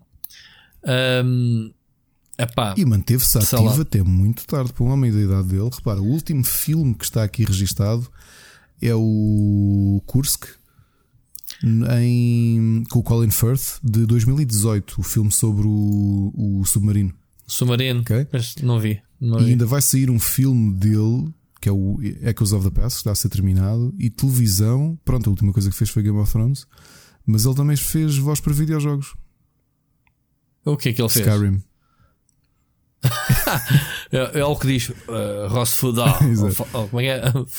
Fe- e fez Ghostbusters e fez o Lego Star Wars The Force Awakens também, que foi o último a participar. Ghostbusters. Qual? O primeiro? O Ghostbusters da videogame da, da, Ah. da Terminal. Ok. Ok. Ok, ok. Ah, O que é que ele fez mais? Hum, já sabemos no tri- ah, fez o Raven, Sim, né? foi o. Antes de ser o puto, antes de ser o puto, ahm, passar. ah, queria- Apareceu no Star Wars The Force Awaken. Aparentemente, também não tinha reparado nisso. E aparece no jogo, ainda por cima. Faz a voz para o jogo com o mesmo personagem. Qual é a personagem? Já não me lembro. A personagem Lor Santeca, que eu não sei quem é. Quem é Ok. o Lor Santeca? Ok, muito bem, muito bem. Bom, fica aqui a homenagem. Eh, Já sabem, se mais alguém morrer para a semana, digam que a gente a criar aqui um espaço de homenagem, obviamente. Estamos a falar de pessoas ligadas à cultura popular que a gente gosta tanto. Exato. O, Mas, mas este senhor, eh, pá, o Muriel é do Split? Chicken. Sim, este senhor é, daquele, é Hum. curioso porque é daqueles atores que entrou em muito mais coisas que tu viste do que tu imaginas. Era um bocadinho o que aconteceu com o. Com o ah, agora está-me a falhar o nome dele, meu. O René Aubergenois, não é? Que quando nós começámos aqui a Uhum. dissecar tudo aquilo que ele fez, foi tipo, epá, para lá que ele entrou em tudo. entre, entre estes, estes tipos têm. eh, tu sabes aquela. hum, Aquele, aquele, ti- aquela classe de atores que tu conheces porque já ouviste em 500, mas depois eu digo-te assim: digo-te o nome do ator, tu não sabes Exato. quem é, mas mostro-te a foto e diz sim, fogo, esse gajo é bem conhecido. Exatamente. E depois pergunto logo a seguir: então, mas diz-me lá se ele é conhecido, em que filmes é que ele entrou? Tu, não sei, porque há, há uma. Não estou a dizer que o, o Max von Sydow está nessa categoria, obviamente que, que a gente consegue identificar, mas há aqueles atores que estão em todos. Estão, pá, eh, Lembro-me que o. Como é que se chama aquele sueco? Ahm, Qual? Skarsgård? Não, o Peter Stormare. Epá, o gajo entra em 500 mil filmes. Sabes quem é? O que entrou no Armageddon, que faz de alemão, ah, sei lá. Que... O gajo entra em tudo e mais alguma coisa. Entra no. faz de vilões, faz. eh, entrou no American Gods agora. ah, o Thor, não era o Thor, era o gajo do martelo, sei lá. o- Não viste a primeira season do, do, do American Gods? Sim, ah, sim, ele era o. O, o Tem um martelo. Pera, gajo. é o, o deus principal do- da mitologia eh, eslava. O. Bo- Ai, esquece. Já, já, já, já chega. Pronto. Mas isto para te dar o exemplo que é daqueles. ah, Entrou no Prison Break, obviamente, né? Ahm, Agora está-me a fazer confusão. É o nome do vilão do Fantasia, meu. O, o, Lembras-te do Abruzzi? Era o era o Abruzzi, era? no, no, no, no, No no- mas pronto, isto é um, é um exemplo daqueles atores que ganham, obviamente, o seu espaço, mas é daqueles que tu vês em 500 mil filmes. Nem que seja só um olá e, e tu pensas, bem, não sei quem é o gajo, não sei situá-lo, mas tornou John Wick, vai lá. John Wick nunca vi. Portanto, Ah, não sei. Pronto. Ahm, é gajo que faz 4, 5 filmes por ano. porque, Pronto. A maior parte deles são por ano. Em 2014, o Peter Sommer fez 1, 2, 3, 4, 5, 6, 7. Ou apareceu em 7. Vá. Filmes. Assim, em 2013, 1, 2, 3, 4, 5, 6, 7, 8, 9, 10. Claro, 10 filmes por ano. Pá, tu vês o gajo em todo lado. Aqui ou ali. Pronto. Aparições ou não. entrou no Constantine, era o. Era o Diabo, não era? Uhum, não me lembro. Já estou com, Com o, com, Com o Neo. Keanu Reeves, sim. Keanu Reeves. Ahm, mas pronto, não sei porque é que estamos a falar do Peter Sommer, mas este é para dar o exemplo do. Para quem, para quem não Max ouviu, ele não morreu, ok? O, Ele não morreu, Epá, coitado, eu gosto, eu gosto muito dele também. uh, mas pronto. Mas é daqueles atores, há, há, atores que têm fisionomia para ficar um bocado typecast e é muito difícil pôr o Peter Stormare a fazer um, um papel de herói ou qualquer coisa, porque ele não tem fisionomia para isso. A cara dele é muito, muito marcada, ele tem ar de vilão. Eu sei. Não é? Epá. Sim, tem. Há, há, atores que têm cara de vilão, coitados. E depois tu, quando os vês num papel de bonzinho. É estranho. Uh, pá, é, é, muito, é muito estranho. O Danny Trejo, por exemplo, não estou a ver. Ele, Houve mesmo. É um, e, e, o inverso. Ele, o machete é bom. Ele é bom. No machete ele é bom. E o inverso. é A primeira vez que o vi o Robin Williams a fazer de vilão. É pá, mas é um vilão psycho, inteligente, não é? No Câmara Indiscreta, exato, provavelmente. Exato. Opa, cala-te. Isso é daqueles uh, vilões macabros que pode ser o teu vizinho. Que é um filme zorro, pá. Hum. Aliás, que era, yeah. se alguém que. Robin, Robin Williams foi durante muitos anos o meu, meu ator favorito porque eu, eu devorava, porque era quase uma garantia de qualidade um filme dele mesmo os filmes pá, que passaram, pronto, que não tiveram tanto sucesso, eu acho que ele salvava qualquer filme. Porque ele era, Opa, era realmente ele, um ator uh, fora do normal. Ele é, é daquela escola de atores uh, de onde vem o Tom Hanks, por exemplo. Tom Hanks? Hanks. Nunca sei dizer. Hanks, uh, que é atores de comédia que entram facilmente na drama. Tens o Jim Carrey, tens uh, Jim Carrey também já fez filmes dramáticos e ele é muito bom ator. Então tens o, o Eternal Sunshine of the Spotless Mind, tens o Man on the Moon, não é? Que ele faz de. Sim, sim, é isso que eu te estou a dizer. Há uma série de atores que vêm da comédia e que depois, eh, pá, não digo que o que arrebanha, pá, no caso do, do Tom Hanks, ele fez, ele ganhou dois seguidos e acho que o terceiro nomeado com o Polo. Acho o que foi o Polo que não ganhou, sim, sim, mas ele ganhou com o Forrest Gump e ganhou. Qual foi o com o outro? O anterior? O Philadelphia, o Forrest Gump e o, e o Apollo acho que também foi nomeado, só não ganhou o terceiro seguido. Acho que era um recorde qualquer. Nunca ninguém tinha sido, acho, anunciado e uh, tinha vencido três Oscars lá em três anos seguidos. Epá, yeah, vem, vem esta malta toda da, da comédia. Mas pronto, estamos aqui a desviar, como sempre, mas fica aqui a nossa homenagem Só ao Max van. Desculpa lá, no mesmo ano, Robin Williams fez os dois papéis que eu fiquei surpreendido dele não ser um personagem simpático. Que foi o One Hour Photo e foi o Insónia do Christopher Nolan. Pensei que ia dizer que era o Flubber. Não, o Flower foi ver ao cinema só para veres o quanto eu gostava do. do ah, mas não, esse não é nada. Não, esse já era, já era filme do domingo à tarde. É como o Jack. Vês e pronto. E, e o Hulk. O homem, o, o homem bicentenário. É assim, é, é assim que se diz, é, né? o homem bicentenário. que eu já disse aqui, que é a banda sonora da Celine é, Pá, é tão bom esse sacana de filme. Quem não viu, malta, veja, veja esse filme. Trabalho de casa. Aliás, estou aqui a ver 2002. Para mim foi um grande ano do Robin Williams, como muitos anos. Mas repara, One Hour Photo, Insónia e um filme altamente subvalorizado que é o Death to Smoochie, que é uma comédia negra com o Danny DeVito e com o Edward Norton. Que é hum, sobre um personagem tipo pá, uma mascote tipo Rua Sésamo uhum. que é o Edward Norton que tem esse personagem num programa infantil e, e depois é a máfia toda. Aquilo é uma comédia negra à volta de, de, do personagem. Aquilo é uma coisa muito violenta, muito. É um grande filme. Lá. O Robin Williams vem do stand-up comedy, nem sequer vem da é comédia. É o gajo vem mesmo do stand-up. Tu chegaste não, a ver stand-up comedy dele? Não. O, o Robin Williams tinha uma coisa curiosa. Eh, foi a primeira vez que eu vi um stand-up comedian ser tão agressivo na comédia, porque ele era muito asneirento e muito agressivo. Mas agressivo é que é muito estranho. Tens aquela imagem dele com o sorriso e não sei o que, que ele tinha um sorriso muito. parecia que, que era um tipo feliz e infelizmente não era, né? Vi.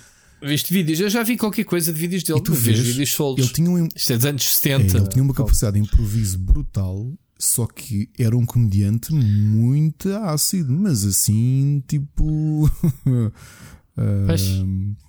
que não... Sim, e era bastante expressivo e não sei o quê. É, e ele tornou-se, uh... se bem me lembro, ele tornou-se famoso na televisão foi com aquela série, não é? O Mark and Mindy. Que ele, que ele era um. Era uma sitcom que ele era um alienígena. Que era o Mark. Não sei. E a partir daí é que a carreira dele explodiu com. Pá, depois com o cinema, não é? Que ele fez de pop e logo nos anos 80, não foi? Lembro-me, sim. E depois, se calhar, o grande, o grande hit dele acaba por ser o Good Morning Vietnam. Atenção que eu vi o Popeye eh, fora do tempo, não o vi logo. Eu vi o Popeye, ah, com o Robin Williams. Uh, lembras quem, já lembras quem é que acompanhava o Robin Williams neste filme? No Popeye? Sim. Não. Era a Shelley Duval do Shining, era a mulher do. do... Olivia. Exato. Era a mulher do Jack não Nicholson. Me lembro. Não me lembro. Yeah, yeah. Não sei. E quem é que fazia de Brutos? Não sei. O Bud Spencer, para aí, não, não sei. Era natural fosse ele, não era? e pronto, e passámos para Robin Williams assim de repente, por causa do. Bem. Pá, eu sabes que eu sigo a filha dele no, no Twitter e volta e meia. Pá, ela, ela, assim, a Zelda, e ela. Epá, ela, ela. Como é que é dizer? Eu acho que se tornou um bocado seca, né? Porque eu, eu lembro-me dela ser embaixadora da, do concerto. Meu pai era vivo, do concerto de Zelda. Quando eu fui a Londres ver esse concerto, ela foi. Eh, fez a abertura. E parecia-me ser. E fez muitos comerciais para.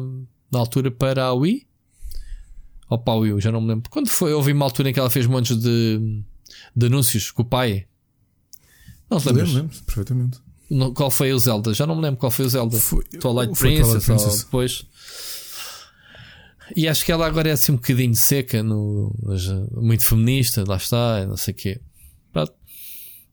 É a Zelda. Não é todos os pais famosos que dão nomes de personagens de videojogos aos filhos, é? Olha, eu não fiz. Olha, e relembrar que, que um dos primeiros. Agora é um bocado. Já é cool ser, ser geek é cool, mas não esquecer que o Robin Williams e o, e o Dustin Hoffman foram as primeiras celebridades que se conhecia que tinham campanhas de Dungeons and Dragons há muitos anos. Ah, não sabia do Dustin Hoffman, não sabia. É. E o Robin Williams era, era um geek, não é? Isso aí nem, nem dá para fugir. Sim, dá. Tipo, Chamar Zelda que, que ainda...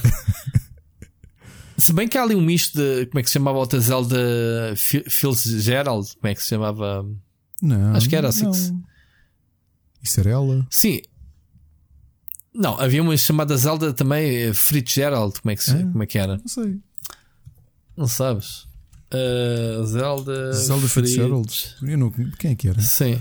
Estou a ver aqui o que é a atriz, uma escritora, aliás, uma escritora e pintora. Pronto, é um, mas é um nome conhecido, é dos 1900, uhum. sim. É, tipo, mas o, estou a dizer que é uma pessoa conhecida chamada Zelda. Mas no caso dele foi mesmo por causa da Nintendo, não foi? Foi, foi. sim, foi, foi, foi. foi. Romancista poetisa. Uh, primeira melindrosa americana. Estou aqui no Wikipedia português. Enfim. Amigo, vamos seguir em frente. Um, temos aqui tempo para mais uh, um tema muito giro que andamos aqui a, a empurrar que é outra das nossas. Uh, aliás, há aqui dois temas que eu quero falar, ok? Uh, aliás, há aqui qualquer coisa que se passou que eu tinha aqui outra. Ah, não, já sei. Eu é que meti aqui, desculpa, o tema do Max no meio de duas coisas pegadas. Então, temos mais notícias da E3. Uh, nós temos andado aqui a falar que, que a PlayStation está de fora uh, e nós chegámos aqui a falar que tínhamos aqui um tema que anda aqui a flutuar que o, que o Jeff Kigley uh, saiu também da E3, a dizer que não queria, ele costumava apresentar coisas na E3 e, e estar bastante envolvido uh, nas, nas streams. Obviamente que este senhor, ao sair, eh, a dizer que não se identificava que aquilo, ele também tem a agenda dele, dele, não é? Claro. Ele tem o Game Awards, onde faz anúncios de jogos, ele tem todo o interesse que a E3 vai para o caraças, eh, que se funde, obviamente, para ele ter tão mais espaço ou para angariar, digamos assim, mais apoio das editoras e fabricantes de consolas para o, para o show dele. Mas tivemos agora uh, várias desistências também. A Sony confirmou o segundo, o segundo ano. Mas o mais chocante foi recentemente, e quando eu digo recentemente foi esta semana, na, na semana passada, que o diretor criativo, diretor criativo da E3 uh, eh, despediu-se. Ou seja, a E3, a organização, não é? Da ESA, não é? Uhum. Sim, que é, a empresa que organiza. Um, saiu da organização. Uh, é simplesmente a pessoa que organiza tudo, digamos assim, né? o, o tudo o que se passa ali dentro. O que é que isto, que é que isto parece? Isto, isto, isto, isto, antes, antes que dês a opinião, eu acho que só há uma coisa que vai salvar a E3 este ano. O anúncio da. ou a descrição da Xbox. Não. É o quê? O que é que tu achas que é? Só há uma coisa que vai salvar a E3, é o coronavírus. É vai ser cancelada a E3, como tem sido cancelados todos, GDCs, etc. Se, não, se não houver solução e se continuar a cavalgar, não tínhamos falado hoje de coronavírus, já viste? Um, se vai continuar a cavalgar, e em Portugal, em todo o mundo, tu viste que o campeonato italiano está suspenso um mês até abril. Um, tens o Euro em vias de, ainda para mais um Euro estupidamente organizado em 10 países diferentes, o que é coisa mais absurda para o europeu. Tens os Jogos Olímpicos em vias de ser cancelado. E portanto, eu acredito que, ao continuar assim, a América entrou em estado de alerta esta semana, pelos vistos abriram a pestana. Uh, a E3 é tudo sobre voos de pessoas que vêm de todo o mundo. Sendo que Portanto, no caso dos Estados Unidos é estranho, porque sabes que ainda sexta-feira eu já te disse que eu todas as manhãs assisto aos programas de os talk shows todos de, de hum, americanos. Assisto Stephen Colbert e o o Seth Meyers uhum. e, e, uma, e, eles normalmente passam alguns clipes de intervenções do. do, do... Tive para assistir ao Seth Meyers, sabias? O quê? Ao vivo? Contei-te. Sim, é, quando estive em Nova York, não, por duas pessoas, tinha, não entramos. Isso tinha sido uma grande experiência. Mas estava a dizer, o, nós sabemos que o presidente é o que é, não é? O Trump, e ele continua a, dar tweets. E há bocadinho deu um tweet do género: pá, morre menos gente de gripe, não percebo esta confusão toda. E é normal que a própria América esteja um bocado. Epá, que eles ainda não têm grandes movimentações. Repara, a Europa já está, e Portugal tu tens visto, não é? Já tem. Está a criar uma série de, de, controle e a América parece que está agora a acordar. Não, de, a acordar, sim. Agora, desde ontem ou desde antes de ontem, que eles epá, começaram a morrer pessoas, calma aí. Porque nos Estados Unidos já foi confirmado. Já, ou estou a fazer confusão. Eu acho que nos Estados Unidos já há pessoas mortas. Sim, mas eu percebo o que é que tu dizes. É que na prática o coronavírus vai ter eh, costas largas. Exato, vai ser uma forma de. Ah, não houve Mobile World Congress, pá, foi coronavírus. Só alertar por uma coisa, isto do ponto de vista da empresa, que é. Eu não sei como é que são as contas da, da ESA, mas. Não, não eu quando um... digo salvar, não. eu quando digo salvar é salvar a cara. Do, a cara. Sim, porque Atenção, o outro lado não é, é um negócio. Como é que, Sim. como é, que é o que capital é que eles têm para se aguentar um ano sem fazer E3? Vão receber os subsídios do Estado? Ou então foi cancelado por causa do coronavírus? passa ah, para cá. Desculpa, achas que a América tem subsídios para, para, para uma coisa dessas? Sei não lá. tem, não sei não como é tem, é que ele não, Aliás, olha, nisso. o nosso Estado português anunciou quantos? 200 milhões para apoiar as empresas que sejam afetadas por causa do corona. Portanto, eu acredito que, tu, que, a gente não tenha inventado mas nada. Mas estás a falar de um país, eh, uma social-democracia. Os Estados Unidos é capitalismo puro. Não, não há subsídios para ninguém, meu. Tudo bem, tudo bem. O que Ah, foi cancelado, pá, azar, não te metesses no, no negócio dos eventos. Shit happens. é que é mesmo assim, meu. Ouve, tu, tua empresa vai abaixo, há outra que surge no lugar dela. Who cares? pois. Pois. Aliás, estava tá, aqui a ler a notícia que o Estado da Califórnia um, já declarou o estado de emergência por causa da corona, que é onde acontece. Que é onde acontece a E3. Ou seja, como estas coisas não são deixadas para, para a última, um, eles mais, mais mês, menos mês, ou mais. Estamos em, em março, aquilo é em junho, não é? Sim, exatamente. Portanto, março, abril, maio, junho, pá, temos a três meses, mais ou menos, de acontecer. Eles têm que tomar uma, uma posição. A realidade é que o que eu estou a ver é assim: o que tu estás a dizer que está a acontecer à E3, eu tenho visto em muitas outras coisas, que há muita gente a usar o usar o coronavírus como pá, porque o coronavírus também tem umas costas largas de uma maneira que é qualquer coisa, olha, há atrasos não sei o quê por causa do coronavírus. Mas ó, oh, Ricardo, tu tens que pensar a logística que implica os eventos. Então tu, para claro. lá. Não, não, não, estou a falar de eventos, eu estou a falar de outras coisas. Ou seja, por exemplo, há, tivemos a falar de Kickstarters. Há muitos Kickstarters que toda a gente sabia que estavam atrasadíssimos e que de repente eles dizem pá, amigos. Ah Okay, Afinal, estamos atrasados por causa do coronavírus. Mas, oh, oh já estavas atrasado certo. há não sei quantos meses. Sim, sim, sim. Pronto, isso é, mas eu estou a falar de eventos. Ainda hoje, sim, pá, eu sei. Ainda hoje vi cenas de esportes a serem canceladas, grandes, um, por causa. Porque é assim, as viagens estão condicionadas. Tu tens visto, no nosso caso, a TAP a cancelar viagens atrás uhum. de viagens. Opa, tu, se, se, tu não tens meios de transporte para ir para os eventos, porque eh, há limitações de voo, ou melhor, tu nem sequer vais pensar nisso. Tu vais pensar assim, vou comprar bilhete e se na altura não consigo viajar. As pessoas não compram e as empresas não investem. Sim. Foi o que aconteceu comigo. Eu fui para Barcelona porquê? Porquê que eu fui para Barcelona? Porque a empresa que nos convidou, a Huawei, já tinha comprado os bilhetes. E, e ele alertou olha, vocês têm algum receio, têm algum problema de ir para Barcelona? É que, pá, os bilhetes dos hotéis estão pagos. Tipo, podemos ir lá fazer a cena, ainda tem contactos dos produtos que vamos ter lá e não sei o quê. Que por acaso no mesmo dia tiveram uns produtos em Portugal igual. Portanto, eu fui passear, basicamente. Não, não fui passear, fui trabalhar, mas não fui lá fazer nada. Não, não, não tive valor acrescentado em lá ir. Porque é o que está a acontecer. É, é ou investes e compras com meses de antecedência para teres, obviamente, as reservas necessárias e, e teres os preços acessíveis mas depois está este, esta cena de cancelamento. Pá, num hotel que eu fui em frente ao, ao Mobile World Congress, fui lá entrevistar. Aquilo estava mais que esgotado um ano antes. E quando eu lá fui entrevistar a, a senhora da recepção, diz que tinham neste momento no dia que era suposto arrancar o Mobile World Congress, três pessoas a, a ocupar o hotel naquele dado momento. Para, ter, para ver uma diferença. eu percebo, Agora, eu percebo. Agora, isto que eu puxei da E3 foi em termos de declínio do evento em si. É tipo, eles perderam um nome importante, a pessoa que basicamente organiza uh, o evento. E o Corona, obviamente, extrapolou aqui a nossa, o nosso assunto, que é verdade.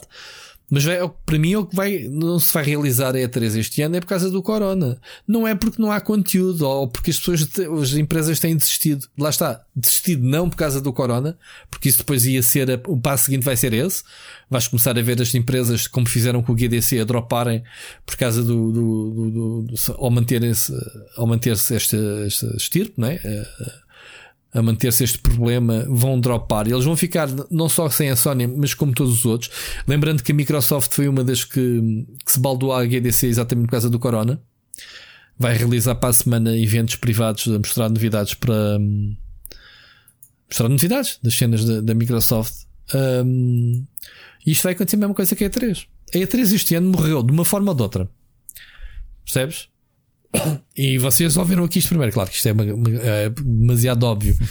Mas estás a ver, é, é, a morte parece que já andamos a meses a falar desde que a Sony desistiu da E3 do primeiro ano, que andamos a, a antecipar a morte e isto vai ser o, se calhar, o, não digo o prego, prego final no caixão deste ano, vamos ver as repercussões é que isto vai ter, ter para o próximo ano não é? Claro, claro. Não tens essa, essa Sim, esse vamos pensar. ver como é que. Aliás, eu vejo até no caso português, repara. Uh, a E2 tinha anunciado há uns dias o evento em Santa Maria da Feira, no qual. Foi cancelado? Não, não, não, pera, não, não foi cancelado. Ah.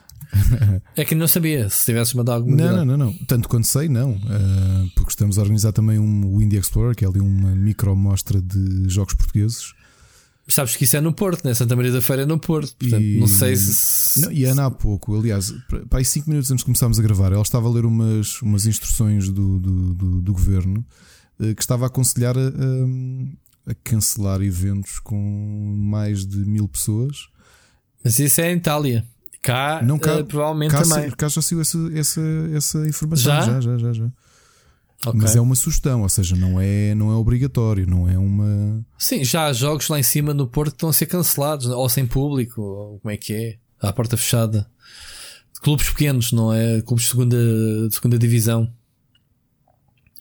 Como é que tu vais dizer a um estádio de futebol como o Benfica dizer, olha, isto é a porta fechada, não é? Mas tu tiveste, o meu sogro estava-me a dizer que teve a ver o jogo da Juventus mas isso é Itália, mas em Itália há mortes e, já, aliás, o país está em quarentena. Não sei se isto existe agora, sim, Ninguém tinha visto que havia quarentena na zona norte, mas e que entretanto foi, não, foi estendida para o, o país, país todo. todo. Bah, eles estão proibidos de viajar, estão proibidos de criar juntamentos, de, de ir a eventos com lá está mais de mil pessoas.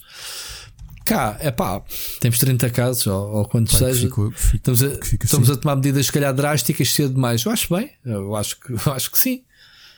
Não... Aliás, eu estive a ver as notícias ao bocado e as opiniões. O Estado português está, está a reagir bem em termos de pá, fases, não sei o quê. Esta cena dos subsídios acho que foi bem esgalhado.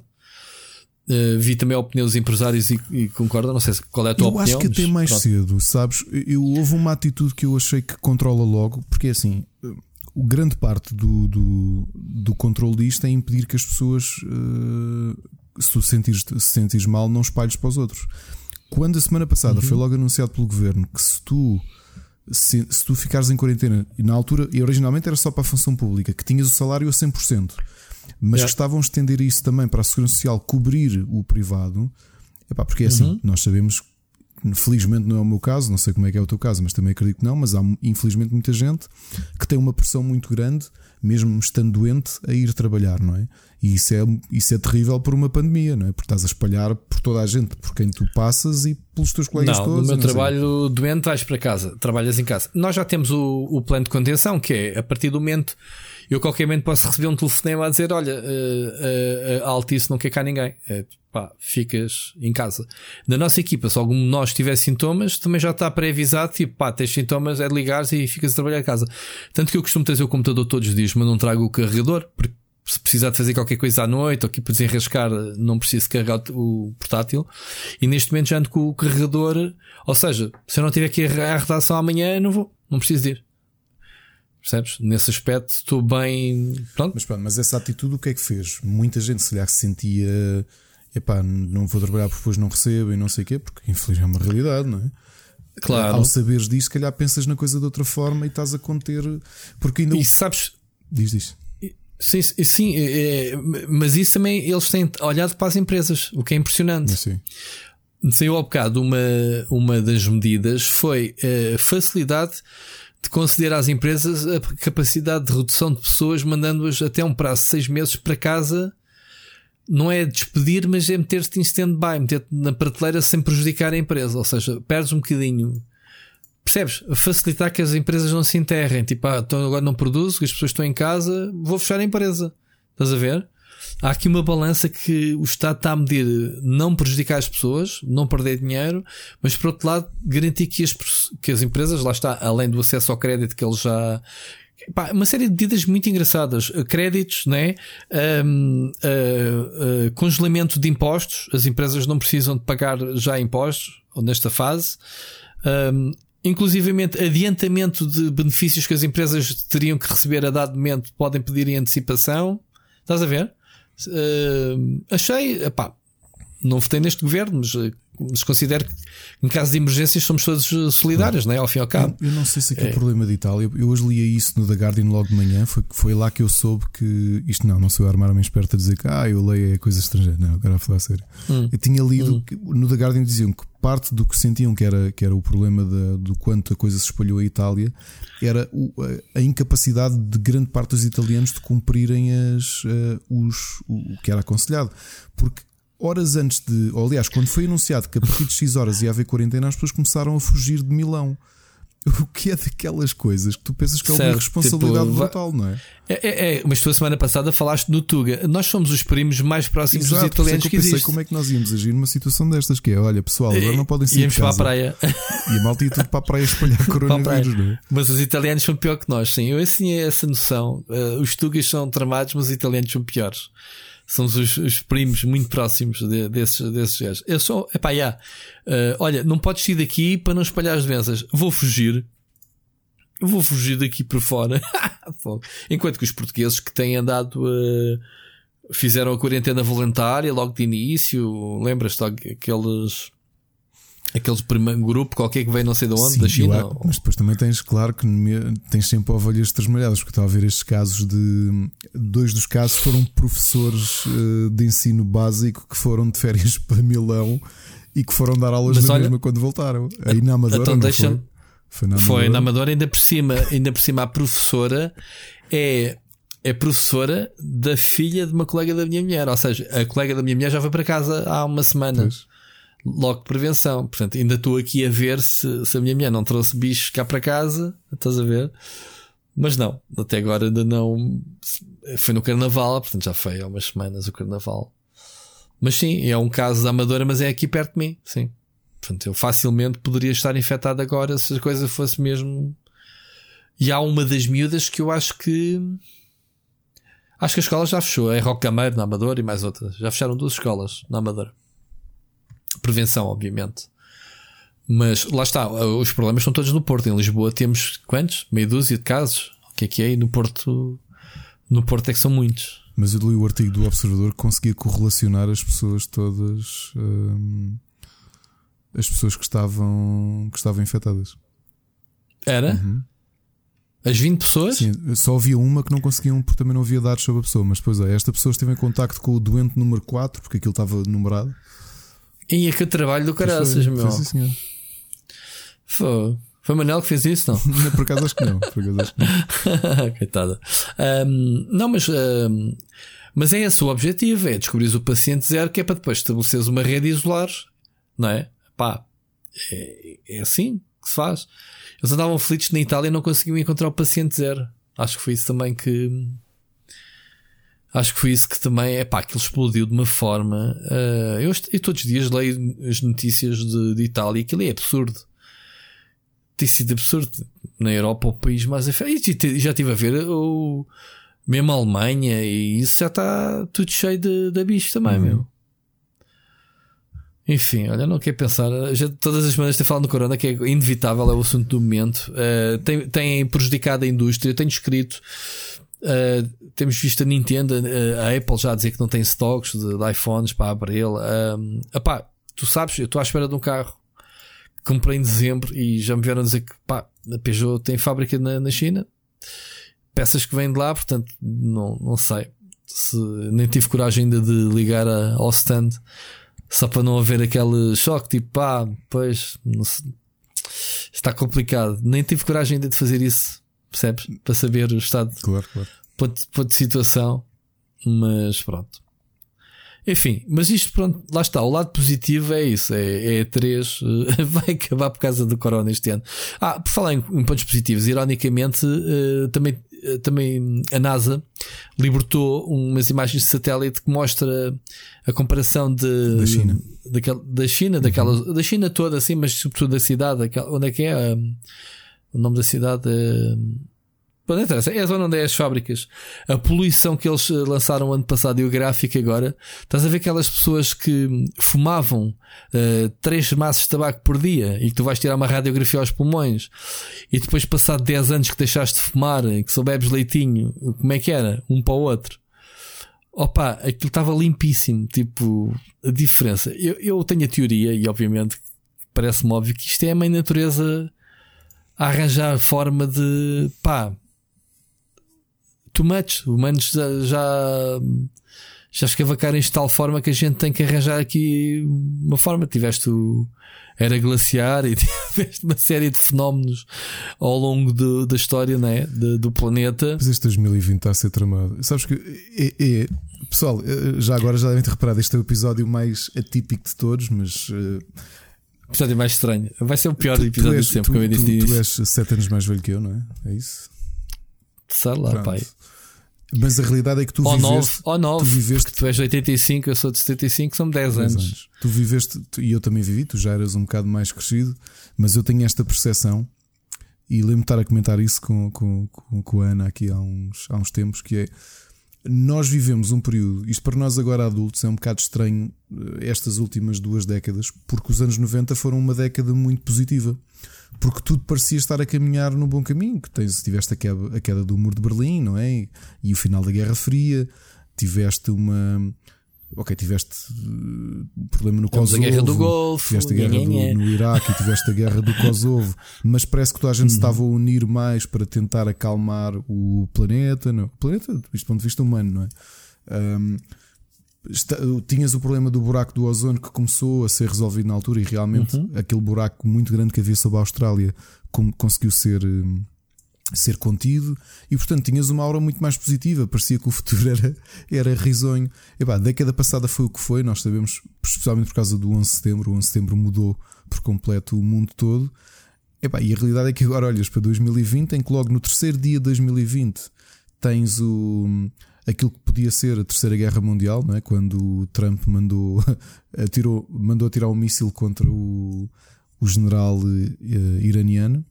E depois tens uhum. o coronavírus logo a seguir. Pá, que este, ano está a ser. sabes, sabes que hoje a, eh, a Bolsa de Nova York, a Wall Street, né? teve a maior queda desde a Guerra do Golfo. Uh, problema no petróleo uhum. e a cena da Corona, parar basicamente a economia. E o valor do petróleo está mais baixo desde essa altura, não é? É isso? Yeah, Isso. Yeah. Yeah. Mais baixo, está negativo, está. Pá, ninguém quer saber de petróleo hoje em dia. Percebes? O pessoal hoje em dia quer é, é o chamado ouro branco, que é. Hum, como é que se chama? Que temos cá em Portugal, somos o país que. Vai lá, temos o ouro branco. Lembras-te? Há o ouro negro, que é o petróleo. Uh, o ouro branco é. Hum, Não, o material para as baterias, Sim, como é que se chama? Lítio. O lítio. Nós somos o país com mais lítio da Europa. Uh, já falámos nisso, não já? Já, já, já. No norte, no norte uh, sobretudo. O que é que acontece? Ninguém quer saber do petróleo. Meu. O petróleo, os carros elétricos, uh, enquanto quando se conseguir destruir. um, não é? a- como é que se diz? Não é a conspiração, é o. Opa, as grandes potências do petróleo, não é? Portanto, Ah, sim, sim. Estás a falar do Ah, lobbying todo que fizeram O contra. lobby, Sim. exatamente, porque há um lobby muito grande do petróleo, obviamente, contra a bateria. As baterias ainda não explodiram porque, Não é literalmente. pá, já- não, sim, explodiram em termos de, de vendas e tornar a, a vida das pessoas melhores, porque ainda há muita influência do petróleo eh, nos governos, em todo lado, Mas olha obviamente. que o lítio, eu estava a falar isso, o meu, meu sogro é químico e estava a conversar sobre isso com ele, Hum. porque a realidade é o lítio tem muita coisa positiva, mas é- é- tem uma quantidade muito limitada, portanto nós também não podemos basear a nossa, a nossa tecnologia nisso. Mas aproveitei para ir ler um bocadinho e olhei que há muitos estudos, alguns deles envolvem portugueses, com métodos perfeitamente revolucionários de, de baterias. Portanto, a nossa dependência energética pode mudar muito nos próximos anos. Opa, ainda ainda estamos no início, o hidrogênio, pá, os carros de hidrogênio é carros movidos a água. É claro que andas com uma bomba atómica nas estradas, não é? O hidrogênio explode. Ah, mas já, ah, já viste que é um dia teres um carro a gastar água, que é o hidrogênio, e ao cabo. Há muitas possibilidades, só que tu não consegues eh, manipular isso para tamanhos, percebes? Hum. As baterias eh, é como tudo. A evolução das baterias qual é? É, é tu conseguires fazer baterias mais leves e menores com maior capacidade. Isso envolve fórmulas químicas que estão a inteligência artificial e, e a computação agora nova, a computação quântica, a tentar resolver. É por aí o caminho, sim. As baterias, é o que tu estás a dizer. É o- há muita fórmula alternativa às baterias, sim. Sei lá, daí os carros são cada vez mais inteligentes, em que tu fazes a regeneração da bateria com travas, tipo aquelas coisas assim. Toda essa tecnologia que envolve. Mas pronto, amigo, eu queria só falar um temazinho muito rápido eh, para não deixar que foi que é o antes de irmos às sugestões. Eu não tenho muita coisa outra vez esta semana, mas pronto, já lá vamos. Ahm, tu tens alguma sugestão? Tens aqui o teu documento vazio, mas pronto. Já digo. Já dizes. Ok. eh, o remake.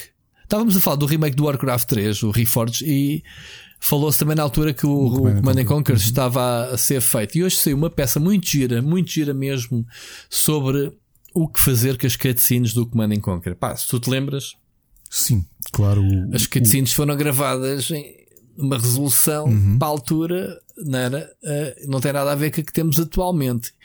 E curiosamente tem sido a maior dificuldade da equipa. Estamos a falar de uma equipa pequenita, não sei que estudo é que está a fazer isto.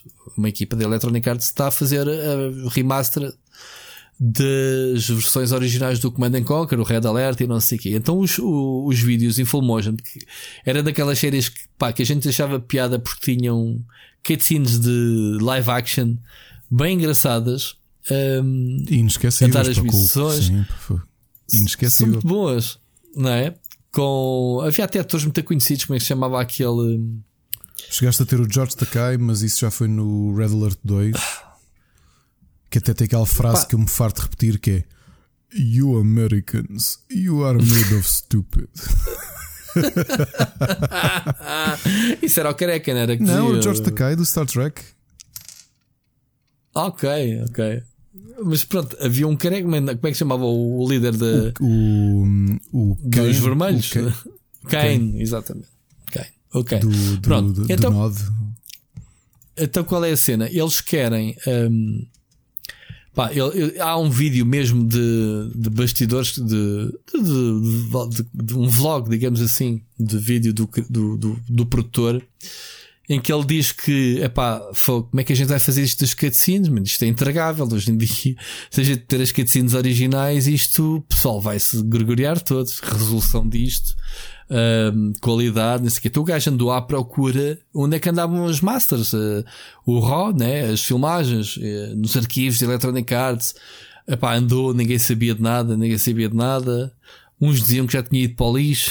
Vê lá tu, Electronic Arts, meu Deus. Não fez há tanto tempo quanto isso. Eh, foi há 20 anos, né? Anos 90, como tu disse, ao início dos anos 2000. Tem anos 90? Não, o anos Command and Conquer 1 é de 95, portanto vê lá, já 95? são 25 aninhos, já é qualquer coisa. Yeah. Então o gajo lá encontrou um, um arquivo da Westwood, ok? Uh, a Westwood, para quem não sabe, foi uma empresa que a Electronic Arts fechou, uma das muitas Isso empresas. Foi Electronic Arts Los Angeles, não é? Uma das foi fundida, na, foi fundida EA. Não, não, sei, acho que foi mesmo fechada. Eles não tenho, não tenho eu, certeza. Eu, acho, eu que, acho que ela foi, foi anexada à EA LA. Foi? Acho que sim. Pronto. Tudo bem. Então, uh, qual é a cena? Ele encontrou, então, eu estava aqui no vídeo a dizer que lá encontrou porque houve alguém que se, que, que se lembrou: é pá, isto não vai para o lixo, isto vai guardar quando ainda vai fazer falta, e guardou e arquivou no sítio correto. E ele lá encontrou pá, umas cassetes muito grandes, aquilo não era VHS, não era beta, era uma cena qualquer profissional. Eram cassetes tapes, tapes de, de, de, estúdio.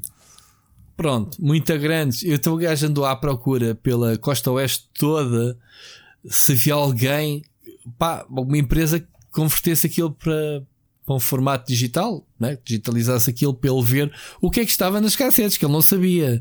Até o gajo lá encontrou uma empresa em Hollywood, que lá está, tinha, havia muito, ali muito cinema, né? Muita, lá encontrou um, uma empresa, pagou, diz ele que pagou muito bem, para lhe entregarem, deixou lá as cassetes, o gajo sempre com cenas todas enroladas e mad, em, em, organizou todo o arquivo, depois selecionou uh, e meteu tudo muito bem condicionado para enviar aquela cena, não sei o quê.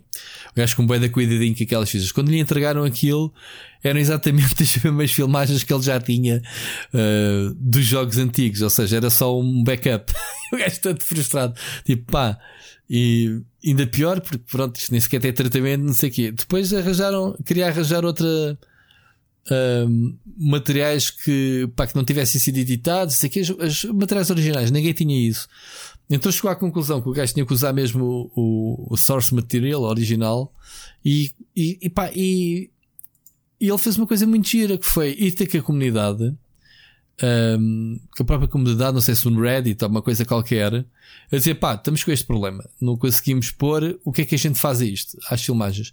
E o pessoal começou todo a aconselhar de fazerem um upscaling através da inteligência artificial. Pá, e o gajo, lá fizeram isso, isto já foi há um ano atrás, ele está a contar agora, uh, e mostrou a comparação do original para agora. Obviamente, mantém-se tudo na mesma, mas não se nota as linhas das coisas, está tudo muito, muito melhor. Tudo feito por inteligência artificial, sugerido, há algoritmos até que foram programados pela comunidade. Estás a ver? Uh, e a cena honesta dele ter dito: é pá, isto tem esta qualidade, 25 anos atrás, ninguém tem, ninguém tem os materiais de origem, o que é que a gente faz a isto? Ah, pá, e achei piada trazer-te esta história.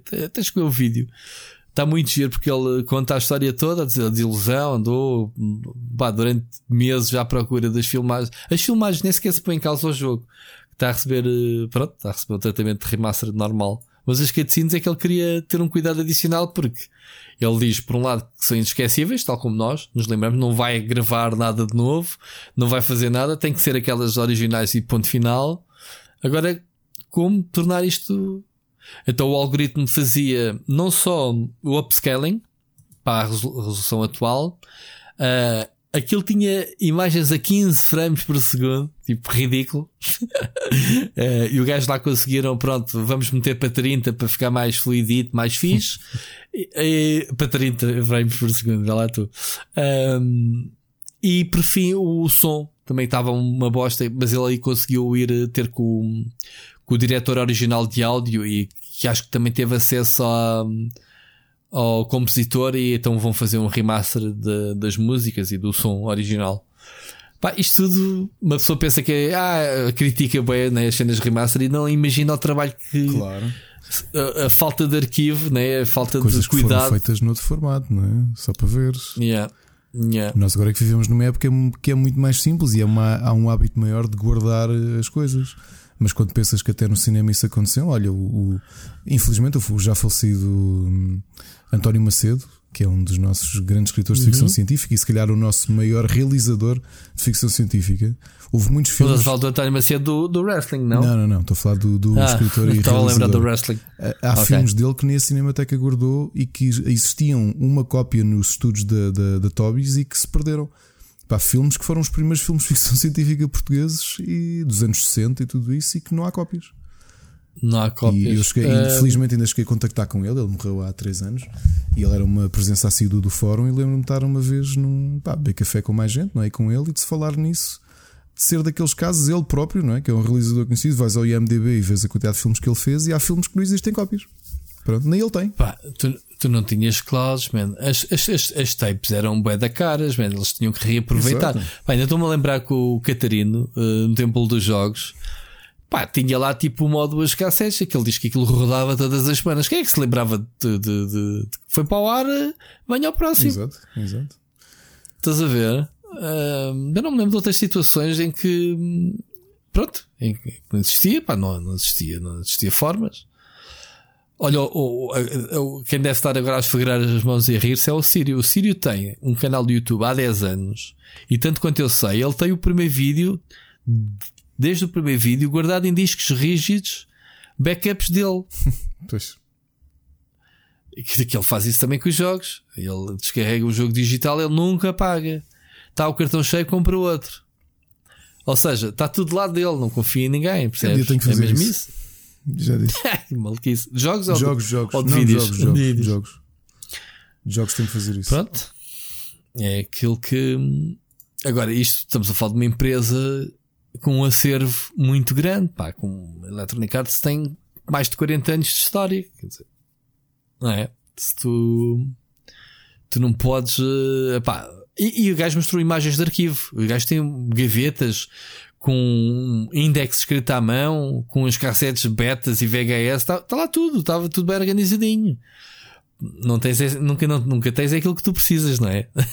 tens lá montes de coisas e nunca é aquilo que. Pá, ele diz que quando encontrou o arquivo da Westwood, meteu as mãos na cabeça, tipo, encontrei.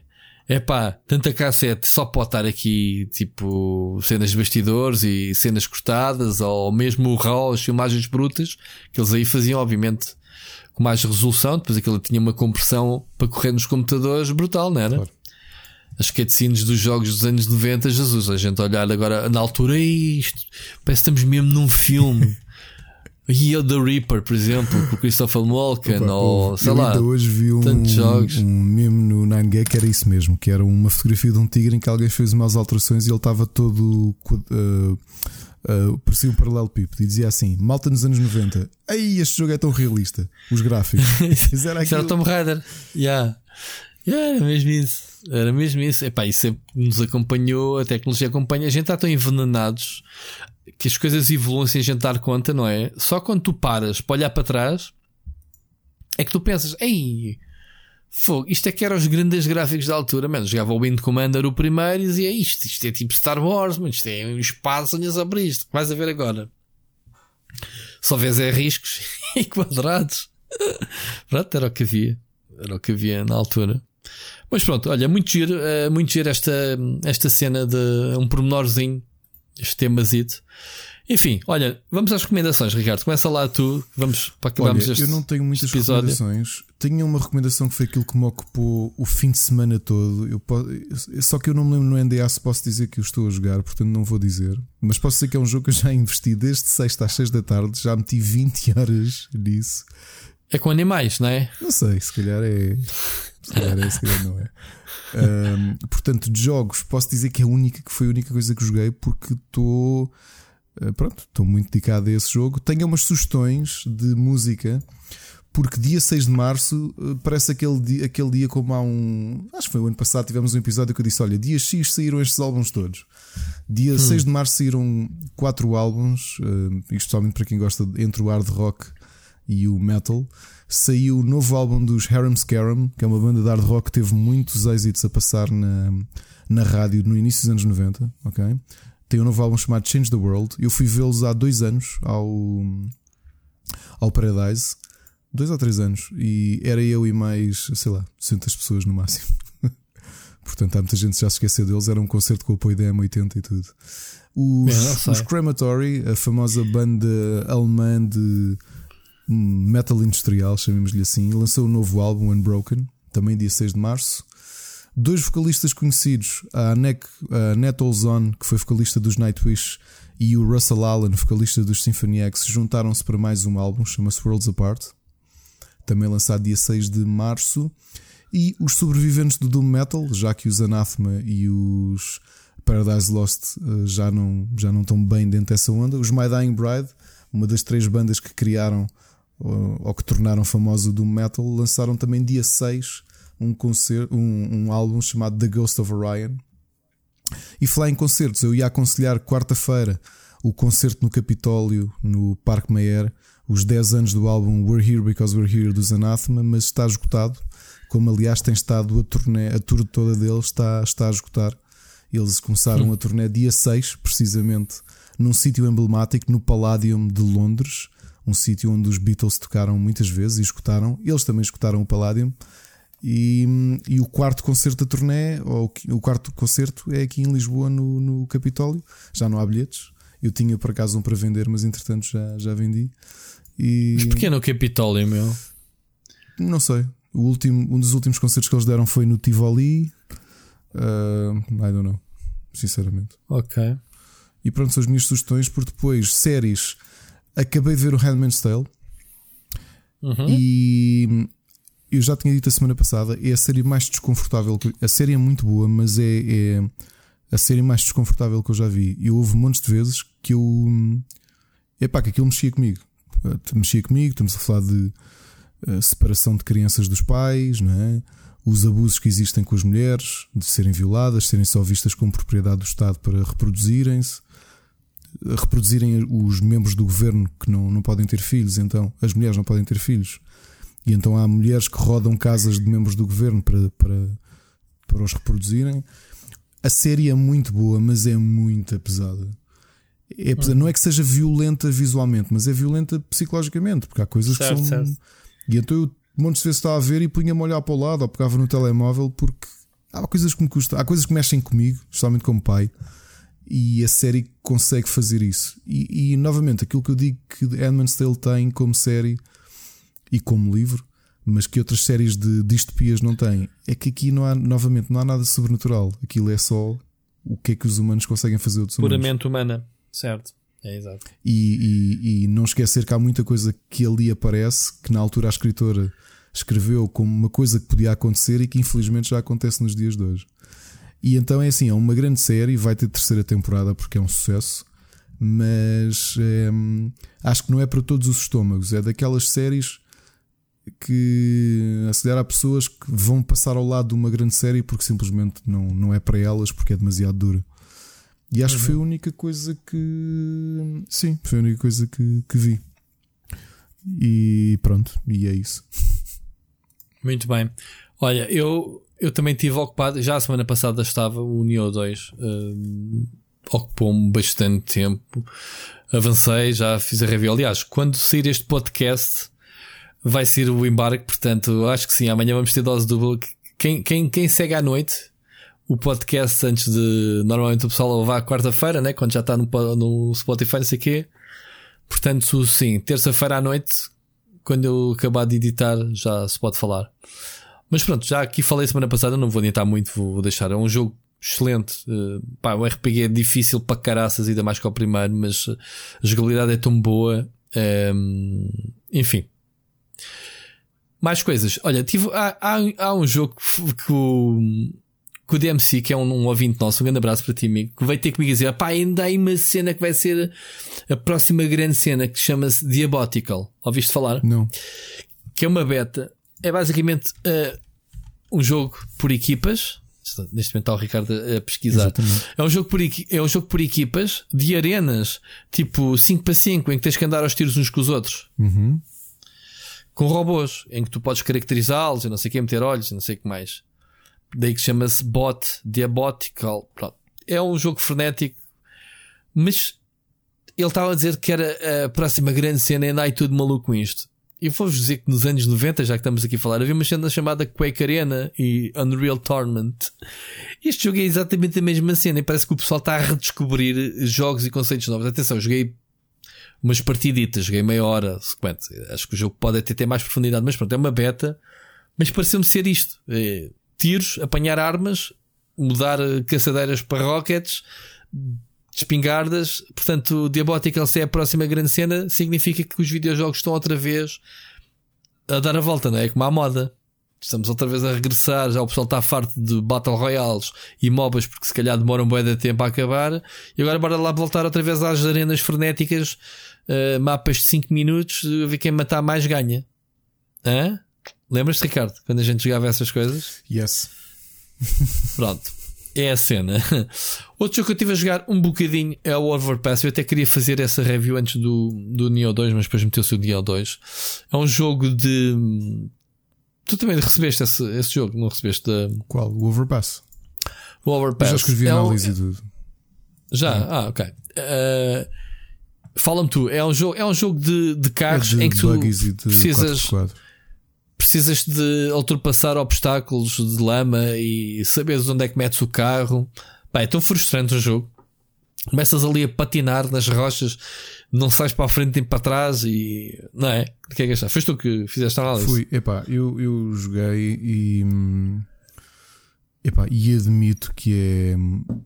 Epá, é, é muito mediano o jogo. Muito mediano, muito mediano. Eu acho que só mesmo quem gosta de conduzir só quem segue aquele tipo de. Eu nunca tinha jogado uma cena destas, por acaso. Eu, eu acho que ele tinha um grande potencial para ser uma coisa diferente, porque na prática tu tens. Aquilo é quase um challenge, não é? Que agora tens este troço yeah. e tens de conseguir resolver. Mas o resultado final eu acho tão mediano. Olha, visualmente achei tão meme, tão. Não, isso é, é, isso, isso é. Epá, isso e aquilo que eu avisei, eu não sabia o preço daquilo, porque não, quando nos mandaram o jogo, não, eu pelo menos não li informações. Claro.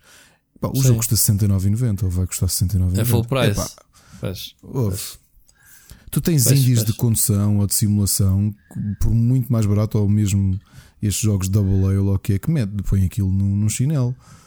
Pois. Tenho muita pena porque realmente parece-me um, um, um, nicho não explorado, este tipo de coisas de todo o terreno, que não é tanto. Não é tanta corrida, mas quanto tempo é que tu fazes? Tinhas aí um jogo de caminhões que é também andar na lama, como é que se chamava? Mud, Mud Racers? Mud, Mud Runners. Mud Runners. Mud Runners. Exato. Yeah. Sim, só que fazia isso, mas em, em melhor, percebes? Ok. E este, okay. este achei muito medianozinho. Eu experimentei, pá, experimentei algumas pistas e depois, interessante, caiu-me o Neo e pronto, tive que meter de lado.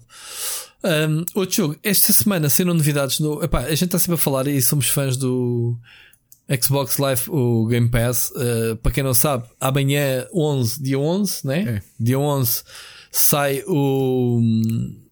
War in the Will of o the Ori, Wisps. Uh, and the Will of the Wisps, pá, que é um dos jogos que mais aguardo este ano e estou aqui todo chateado. Uma das coisas que eu estou chateado e tu estavas-me a querer picar ao início, mas não me sacaste de mim, mas posso sacar agora que é eu ver que pronto, que já anda aí muita malta, inclusivamente o Ricardo, a fazer pirraça a jogar o jogo para fazer review e eu não tenho, porque a Microsoft resolveu a questão de muitos jornalistas dando um Game Pass, que a gente não se pode queixar, mas estou sujeito às datas do jogo. Portanto, há ainda aquela mescla do qual eu era parte, que deixei de ser de receber os jogos com um embargo normal para fazer o jogo. Enfim, não posso queixar porque também tinha o Neo, então ia, ia estar dividido. Exato. Pronto. Mas pronto, é um jogo que eu queria muito. Mas a partir da manhã, oh, aliás, depois de editar este podcast, o Neo já está despachadinho, já está programado para entrar amanhã. Amanhã, não, hoje, terça-feira, que vocês estão a ouvir, ou neste momento já estão a ouvir este podcast, já deve estar no ar. Já está despachadinho. Um, e quero jogar muito, muito jogar o, o Ori, o Ori 2, como quiserem chamar. Acho que o jogo está lindíssimo. Enfim. Um, mas pronto, falando que o Game Pass recebeu mais jogos e recebeu um jogo chamado Train Sim World, Train, Train Sim World, que é um jogo de simulação de comboios, obviamente. Tu chegaste a, experimentar. Saiu. Uh, é basicamente. Epá, eu, eu já não. Eu já odiei estes jogos, Flight Simulators, Train Simulators, e agora não, tenho mais curiosidade. Acho que é uh, a idade, não é? Ficamos mais maduros e, e, queremos experimentar jogos diferentes. Isto é o jogo que era do meu sogro. O meu sogro, se soubesse que eu tinha aqui este jogo, raptava-me o computador. É, basicamente tens que controlar, aprender a conduzir comboios e pará-los nas estações, abrir portas. Pá, tens 10, 10 botões que tens que carregar para meter o raio do comboio a andar. Eu tinha jogado um dos, um dos anteriores. O... Esta é a versão 2020 que acho que sai hoje, dia 10. É, acho que sim, acho que sim. Eu tinha jogado o Train Simulator, que é da concorrente da, da Dovetail. Sim. E, e é isso, né? Tens ali, para quem gosta, Pá, este jogo deixa-te andar ali um bocadinho na primeira pessoa para entrar, para sair da cabine para ir fumar um cigarro cá fora. Não é fumar, mas para andares ali no piadeiro um bocadito para a frente e para trás, coisinhas básicas. Uh... Ah, pá, é o típico jogo. Ah, uh, os alemães fazem disto como pães quentes. Há simuladores de buzz, de, de, tudo e mais alguma coisa, ok? De farm simulators, isto em tudo da Alemanha. E é o típico jogo blend, é um tipo de jogo vazio open world ou semi-open world Ok, quando estás no comboio tens umas paisagens, gita, paisagens giras, uh, uns rios, uns, pá, mas é linha do comboio. Depois o, jogo dá para meter na, na, na, visão externa. Depois tens que saber quando é que há de trabalhar entre o acelerador e o travão. O travão tem para aí 10 níveis de, de, pressão que tu tens que ir rolando para chegares à estação suavemente e fazer essa gestão entre energia, não é? Estás a dar gás, a gastar energia ao comboio, quando tu podes simplesmente deixar de acelerar e deixares o gajo ir embalado. Claro e depois vais controlando com o travão quando o gajo tem que reduzir, porque o gajo embalado é um comboio, né? Pronto, pai. E depois tens semáforos, né? E tens que parar nas estações, convém, né? Parar nas estações para meter pessoas. Enfim, olha, foi só pela curiosidade, nem tenho intenção nenhuma de, de fazer review. O jogo está cá.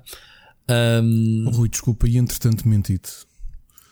Houve outro uhum. jogo que eu e o meu filho jogámos muito este fim de semana e que foi um dos jogos desbloqueados no no Humble Bundle, o Humble, Humble Monthly desta sexta-feira, que já falámos daqui nele, apesar de nenhum dos dois uh, ter o. Sabes uma coisa?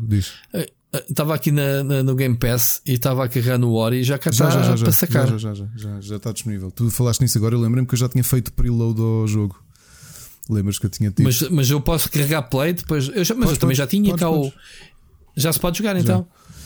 Uh, que foi yes, um grande yes. jogo. Vamos acabar o podcast, Ricardo. O, não quero que faltes mais nada. Só para vos dizer jogar coisa. O Humble Monthly, para, para quem, o, para quem escolheu, não só tem uma boa, um, bom, um bom acervo, novamente, nos 10 jogos que podem escolher, se tem a versão premium. Uh, um deles foi um jogo que eu estava à espera há muito tempo para jogar, que é o Planet Coaster, que foi que okay. é de quem? É, da, é dos tipos é da Frontier. Do, do Zoo, da Frontier, sim. E tive aqui David muito tempo, foi engraçado. Tive, tive aqui e é o primeiro Tycoon que o meu filho de, de 6 anos está a jogar. E epá, tem dificuldade. Eu expliquei-lhe, é muito difícil porque há muita coisa. Isso é muito difícil. É. Pois. Mas eu mostrei-lhe ali os comandos básicos e não sei o quê. E está a jogar no modo. Estamos os dois a jogar um modo sandbox com. Que é uma coisa que por acaso eu estou um bocado descontente. Eles, pelo que eu explorei do jogo, tens dois modos. Ou tens o um modo de campanha em que tens já um parque feito e tens de construir para cumprir os requisitos que eles estão a pedir, ou seja, tens de adicionar coisas, ou tens o uhum. modo sandbox que começas do zero com dinheiro ilimitado. Eu queria uma uhum. coisa um bocadinho intermédia, como aquilo que eles fizeram em 2003 ou 2004 no tu... Roller Coaster Tycoon, que é hum, teres dinheiro limitado. Diz, diz? Isso saiu agora? Estavas a dizer? Está no Humble Monthly deste mês. Ah, o Humble, ok. Um, ou fazerem como eles tinham feito com o Roller Coaster Tycoon 3. Não sei se te lembras que é. Tu, tu tinhas um modo, um, um pseudo modo sandbox que é sobrevives a ver até quando é que vais à falência, mas tinhas a liberdade para, para jogar à vontade. Aqui eu queria desligar o dinheiro limitado e não estou a conseguir, porque eu queria essa limitação de conseguir gerir o parque. Agora, uhum. o jogo, ele, ainda por cima, como tem Steam Workshop, bem, a diversidade é que tu mesmo dentro do jogo podes construir o que tu quiseres porque permite fazer uh, peça a peça as coisas. E depois testar. E sacas do pessoal, não é? Podes sacar que o pessoal já fez, tem imensa coisa já incluída. É assim, para quem tem saudades do Roller Coaster Tycoon, realmente eu percebo porque é que o Planet Coaster foi um sucesso de vendas há poucos anos e recatapultou a Frontier. Uh, é um grande jogo e hum, e força. Olha, estava, como é que eu me lembrei? Porque tu disseste esta coisa de ver em terceira pessoa é exatamente o mesmo. Ou seja, tu podes estar a controlar o. Tu podes ver através dos olhos de alguém que está numa montanha russa ou de, do, de quem está de fora. Sim, lembra-me disso. Epá, isto já está no nível de pormenor de tu, pessoa a pessoa, veres pessoa a pessoa dos visitantes, dos milhares que tens lá, saber o que é que eles estão a achar. Uh, confio, epá, lá está, estamos a falar de, de, alturas em que os jogos já podem ocupar largos gigas e que o nível de complexidade já é bastante bom. E portanto, a trilogia Sim. da Frontier desta década faltavam este jogo, porque já tinha o Jurassic Park e já tinha o, o Planet Zoo. Planet Coaster, para quem tem o Humble Monthly, uh, atirem-se ele. Okay. É mesmo, mesmo um grande conselho que eu tenho. Gostas dos simuladores deles? Gosto o Frontier? dos simuladores dele. Gosto mesmo, mesmo muito. Uhum. É engraçado como é que a empresa se especializou em dois em dois formatos distintos, simuladores de naves e tycoons. É verdade. E, é engraçado. Com, e a fazer, o que fazem, fazem bem. E acho que dentro dos simuladores de parques de diversão não há ninguém. Foram evoluindo, foram evoluindo, né? Sim, eles, eles têm vários jogos. Havia, havia quem a fazer isso? Havia na altura a Bullfrog, fazia também muito bem. O Team Park uhum. e o uhum. Team Hospital. Um, pá, lá está, depois vieram se calhar uns joguitos lá de cima também da Nordics uns tycoons que foram saindo. Sei lá, o Sid Meier também fez alguns foi, muito foi. interessantes. O Railroad Tycoon o... fez algumas coisitas, mas yeah, não há assim muitos. Não há assim muitos a fazer. Sobretudo a temática das montanhas russas. Aquilo é uma. É uma podiam fazer tycoons. Ah, bem, fizeram o Jurassic Park, mas a cena deles fizeram pai 5, 6 jogos só baseados em parques de diversões ou, sobretudo, montanhas russas. Tanto que esse jogo havia, havia o editor do Troll, aquele. Hum, como é que era? A, a pista infinita. Como é que era? Aquele pessoal que edita. Um, edita roller coasters de, pá, que demoram não sei quantas horas ah, sim, sim, sim, de, desde que arrancas até que acabas, sabes? Que tem não sei quantas. É pá, há, há aí comunidades a fazer esse tipo de cenas muito loucas. Tipo, aquela, tipo aquelas brincadeiras que se faz com os dominós em que tu montas as peças e depois deixas cair a pedrita e aquilo avança, né? Vão caindo as peças todas por ordem. E há pessoal a fazer isso com o roller coaster, a fazer eh, níveis ou, ou mapas com essa cena brutal. Enfim, olha, só para só para completar, já agora, séries e filmes. Acabei de ver o Hunters, como eu te disse na, na, na semana passada, faltava ver o último episódio. Pá, é uma grande série, um, tem um plot twist final muito, muito fixe.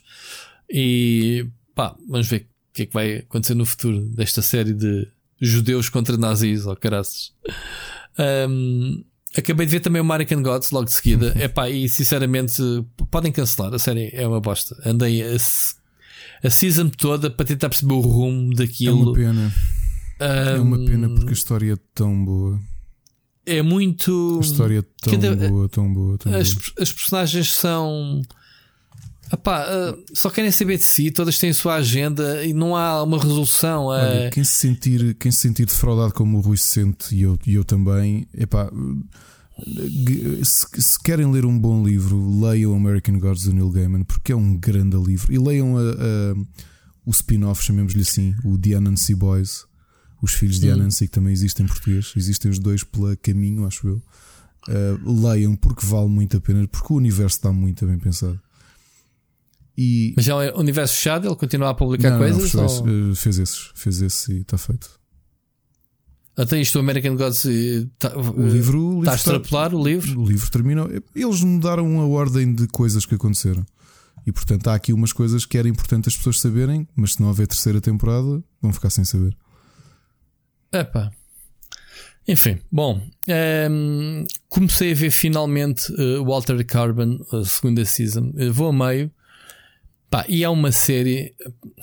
Como é que é de explicar? Tem um ambiente de ficção científica tão próprio, um, do género. Como é que é o futuro? Né? Viste a primeira season? Não acabei de ver ainda. Ainda não acabaste? Não. É, epá, é muito boa. Eu gosto mais do Kovacs do, da primeira season. Uh, eles agora têm um ator novo. Um, que é o Falcon, não é? Do, da Marvel. É, é, é. É, e tem também, vão também buscar o chinês do primeiro, portanto, só o, só o caucasiano é que, como é que se chama? É o gajo que faz o Hannah e o For All Mankind e faz o Robocop, como é que ele se chama? Não interessa. Esse, esse, esse ator é o que não aparece. Um, pá, a série continua, não sei se será tão boa como a primeira, porque a primeira marcou ali, pá, vai da fixe o conceito brutal, mas em termos de, de efeitos especiais, efe... aquele ambiente Blade Runner, uh, inspirado em Blade Runner, mas replicado. Tudo é música, tudo entras numa discoteca e tens um, um som muito próprio. Uh, as cenas de ação, uh, uh, o som funde-se muito bem com a imagem. Eu acho, eu acho que a série esteticamente é muito boa. Estive a ver um filme ontem de o novo filme do Mark Wallenberg, o, o, o, Spencer, o Spencer Confidential. Não sei se já viste. Saiu, saiu esta semana também. Uh, minha mulher é que me chamou: Olha, não queres ver um filme novo com, com este? Com este. Ela nem sabia o nome do ator. Este gajo. E eu disse: É, não conheço esse filme. Vi. É, basicamente é um filmezinho de domingo à tarde. Já vi. Uma mistura de, de investigação com. com. Ele é um polícia que por ter. por ter. Por, por ter batido no outro polícia foi preso durante 5 anos, mas depois, no dia em que ele é que ele sai da prisão, o gajo que ele bateu é assassinado, logo, obviamente que vão lhe bater à porta a perguntar onde é que o gajo andou naquela noite, pronto. Mas ele depois eh, começa a investigar ele próprio o que é que aconteceu, pronto, há ali umas conspirações. É um filme de ver-se, não, não é nada especial. Fica só aqui a recomendação. Primeiro só. E é só, olha, muito poucas recomendações. Esta semana quero ver então Walter de Carbon. Há um. Ah pá, esta cena do Corona fez-me tropeçar numa série que eu quero ver e já meti ali bookmark, se calhar vou ver, que é o The Purge. Já viste essa série? Sim, o tema não é esse, mas, já vi o filme, já vi os. Não é o filme, eu mas há uma série. série ainda não comecei a ver. É o mesmo tema, não é? Se calhar. É exatamente o mesmo. Que é uma noite, durante uma, 12 é, horas. É, uma noite por ano, as pessoas, as leis são levantadas e tu podes fazer tudo o que quiseres. Incluindo pessoas, matar, sim. não é? Nós por acaso há bocado começámos foi a ver, já vimos o primeiro episódio da série Ragnarok, que está no Netflix. Ok. Não sei se viste a imagem, eu tinha ido pela imagem que vê-se um rapaz com o martelo do Thor. E aquilo é e então? passado então? na Noruega atual. Estou uh, a achar atual? É, é. Estou uh, a achar a série para já assim um bocado teenager demais. E é uma série norueguesa do Netflix, feita em exclusivo para o Netflix. E, e fala em norueguês? Em norueguês, sim. sim. Oh my god. Por isso é a maravilha das legendas. é verdade. Quem vê o Parasite em coreano também vê qualquer outro. Por isso é que eu ainda não consegui ver o Dark em alemão. Se não tivesse a olhar para o ecrã, para as legendas, já me aconselhaste aqui várias vezes, mas, mas não consegui. Enfim, amigo, estamos conversados. Estamos. Para a semana vai haver muitas coisinhas boas, não é? é... Para a gente falar. Só, eu acho que este ah. tornou-se, entretanto, o nosso podcast mais longo, mas vou só dizer uma coisa: que sem querer, no início do podcast, tropecei. Isto vai ser uma sugestão completamente fora, mas acreditem que não vão. Não vão. Não, mais longo, mais longo tem 2 horas e meia. Este ainda vai de 2 e 18. Não se vão sentir defraudados. Eu descobri que o José Castelo Branco tem Twitter e descobri porque ele tinha acabado. Está com uma sequência de tweets a dizer que aos 20 mil likes ele vai concorrer à presidência do Sporting e eu decidi ver o resto do Twitter dele e estou a segui-lo porque, pessoal, é das melhores sugestões que eu vos posso dar. Seguirem o José já tem quantos Branco. likes? Uh, não sei, mas ele tem quase 46 mil seguidores no Twitter. Uh, por favor, sigam o José Castelo Branco. Eu não tenho comissão do José Castelo Branco, mas isto é o. Espera lá, espera lá, mas tu queres que ele se candidate? Eu não quero que ele se candidate, eu quero que vocês leiam os tweets do José Castelo Branco. É só isso. Okay? A melhor sugestão, esqueçam jogos. Okay? Entre José Castelo Branco e videojogos e nova geração. Era já é temos o, o, o Futre a candidatar-se com o José Castelo Branco para ver os charters dos chineses cheios de corona. E, portanto, a minha última sugestão do episódio é vão seguir o José Castelo Branco ao Twitter. Pronto, eu também queria me despedir de, dos ouvintes e pedir desculpa por este episódio ser esquisito e falarmos aqui de coisas desde telenovelas a luas a sei lá, nem sei o que, é que a gente já falou, corona, a, vários temas que a gente tipo, não é, Ricardo? Uh, eu não acho que seja pronto. um mau episódio. Já, epá, digam o que é que acharam. Eu, eu, acho que um, eu acho que parte da nossa química é esta: é que uma coisa, começarmos a falar de alguém que nos sugere falar da PS2, descamba em. Sim, mas eu, eu epá, já começamos a falar de uma pessoa que morreu para falarmos de outra pessoa que morreu Exato. há anos atrás ou de outra que se calhar ainda está viva. Se calhar, porque a gente até nem sabe, né? Como o Peter Stonemer. Uh, mas começámos mal este podcast, como eu disse, que o meu teclado está ali no chão a acontecer-se. não sei se ele está vivo, se está morto. E estou aqui um bocadinho uh, em antecipação. Estou cheio de vontade de pegar nele e ligá-lo, a ver se ele afinal agora eu acho que vou fazer pior. Para os nossos amigos Mas, religiosos, cada like, uh, o vosso Deus vai. Uh, vai tornar mais próxima a possibilidade do Rui ter o teclado dele a funcionar. Pensei que estavas a ler qualquer coisa do Castelo Branco agora. Não, mas era bonito, mas podia ser, ok. Tudo bem. Olha, Ricardo, meu amigo, até para a semana. Ouvimos para a semana. Ouvimos para a semana né? e as melhores do teclado. Vamos ver. Vamos ver se ele está se ele tá com corona. Agora tudo é corona. É piadas, corona. Enfim, grande abraço, amigo. Ouvimos para a semana.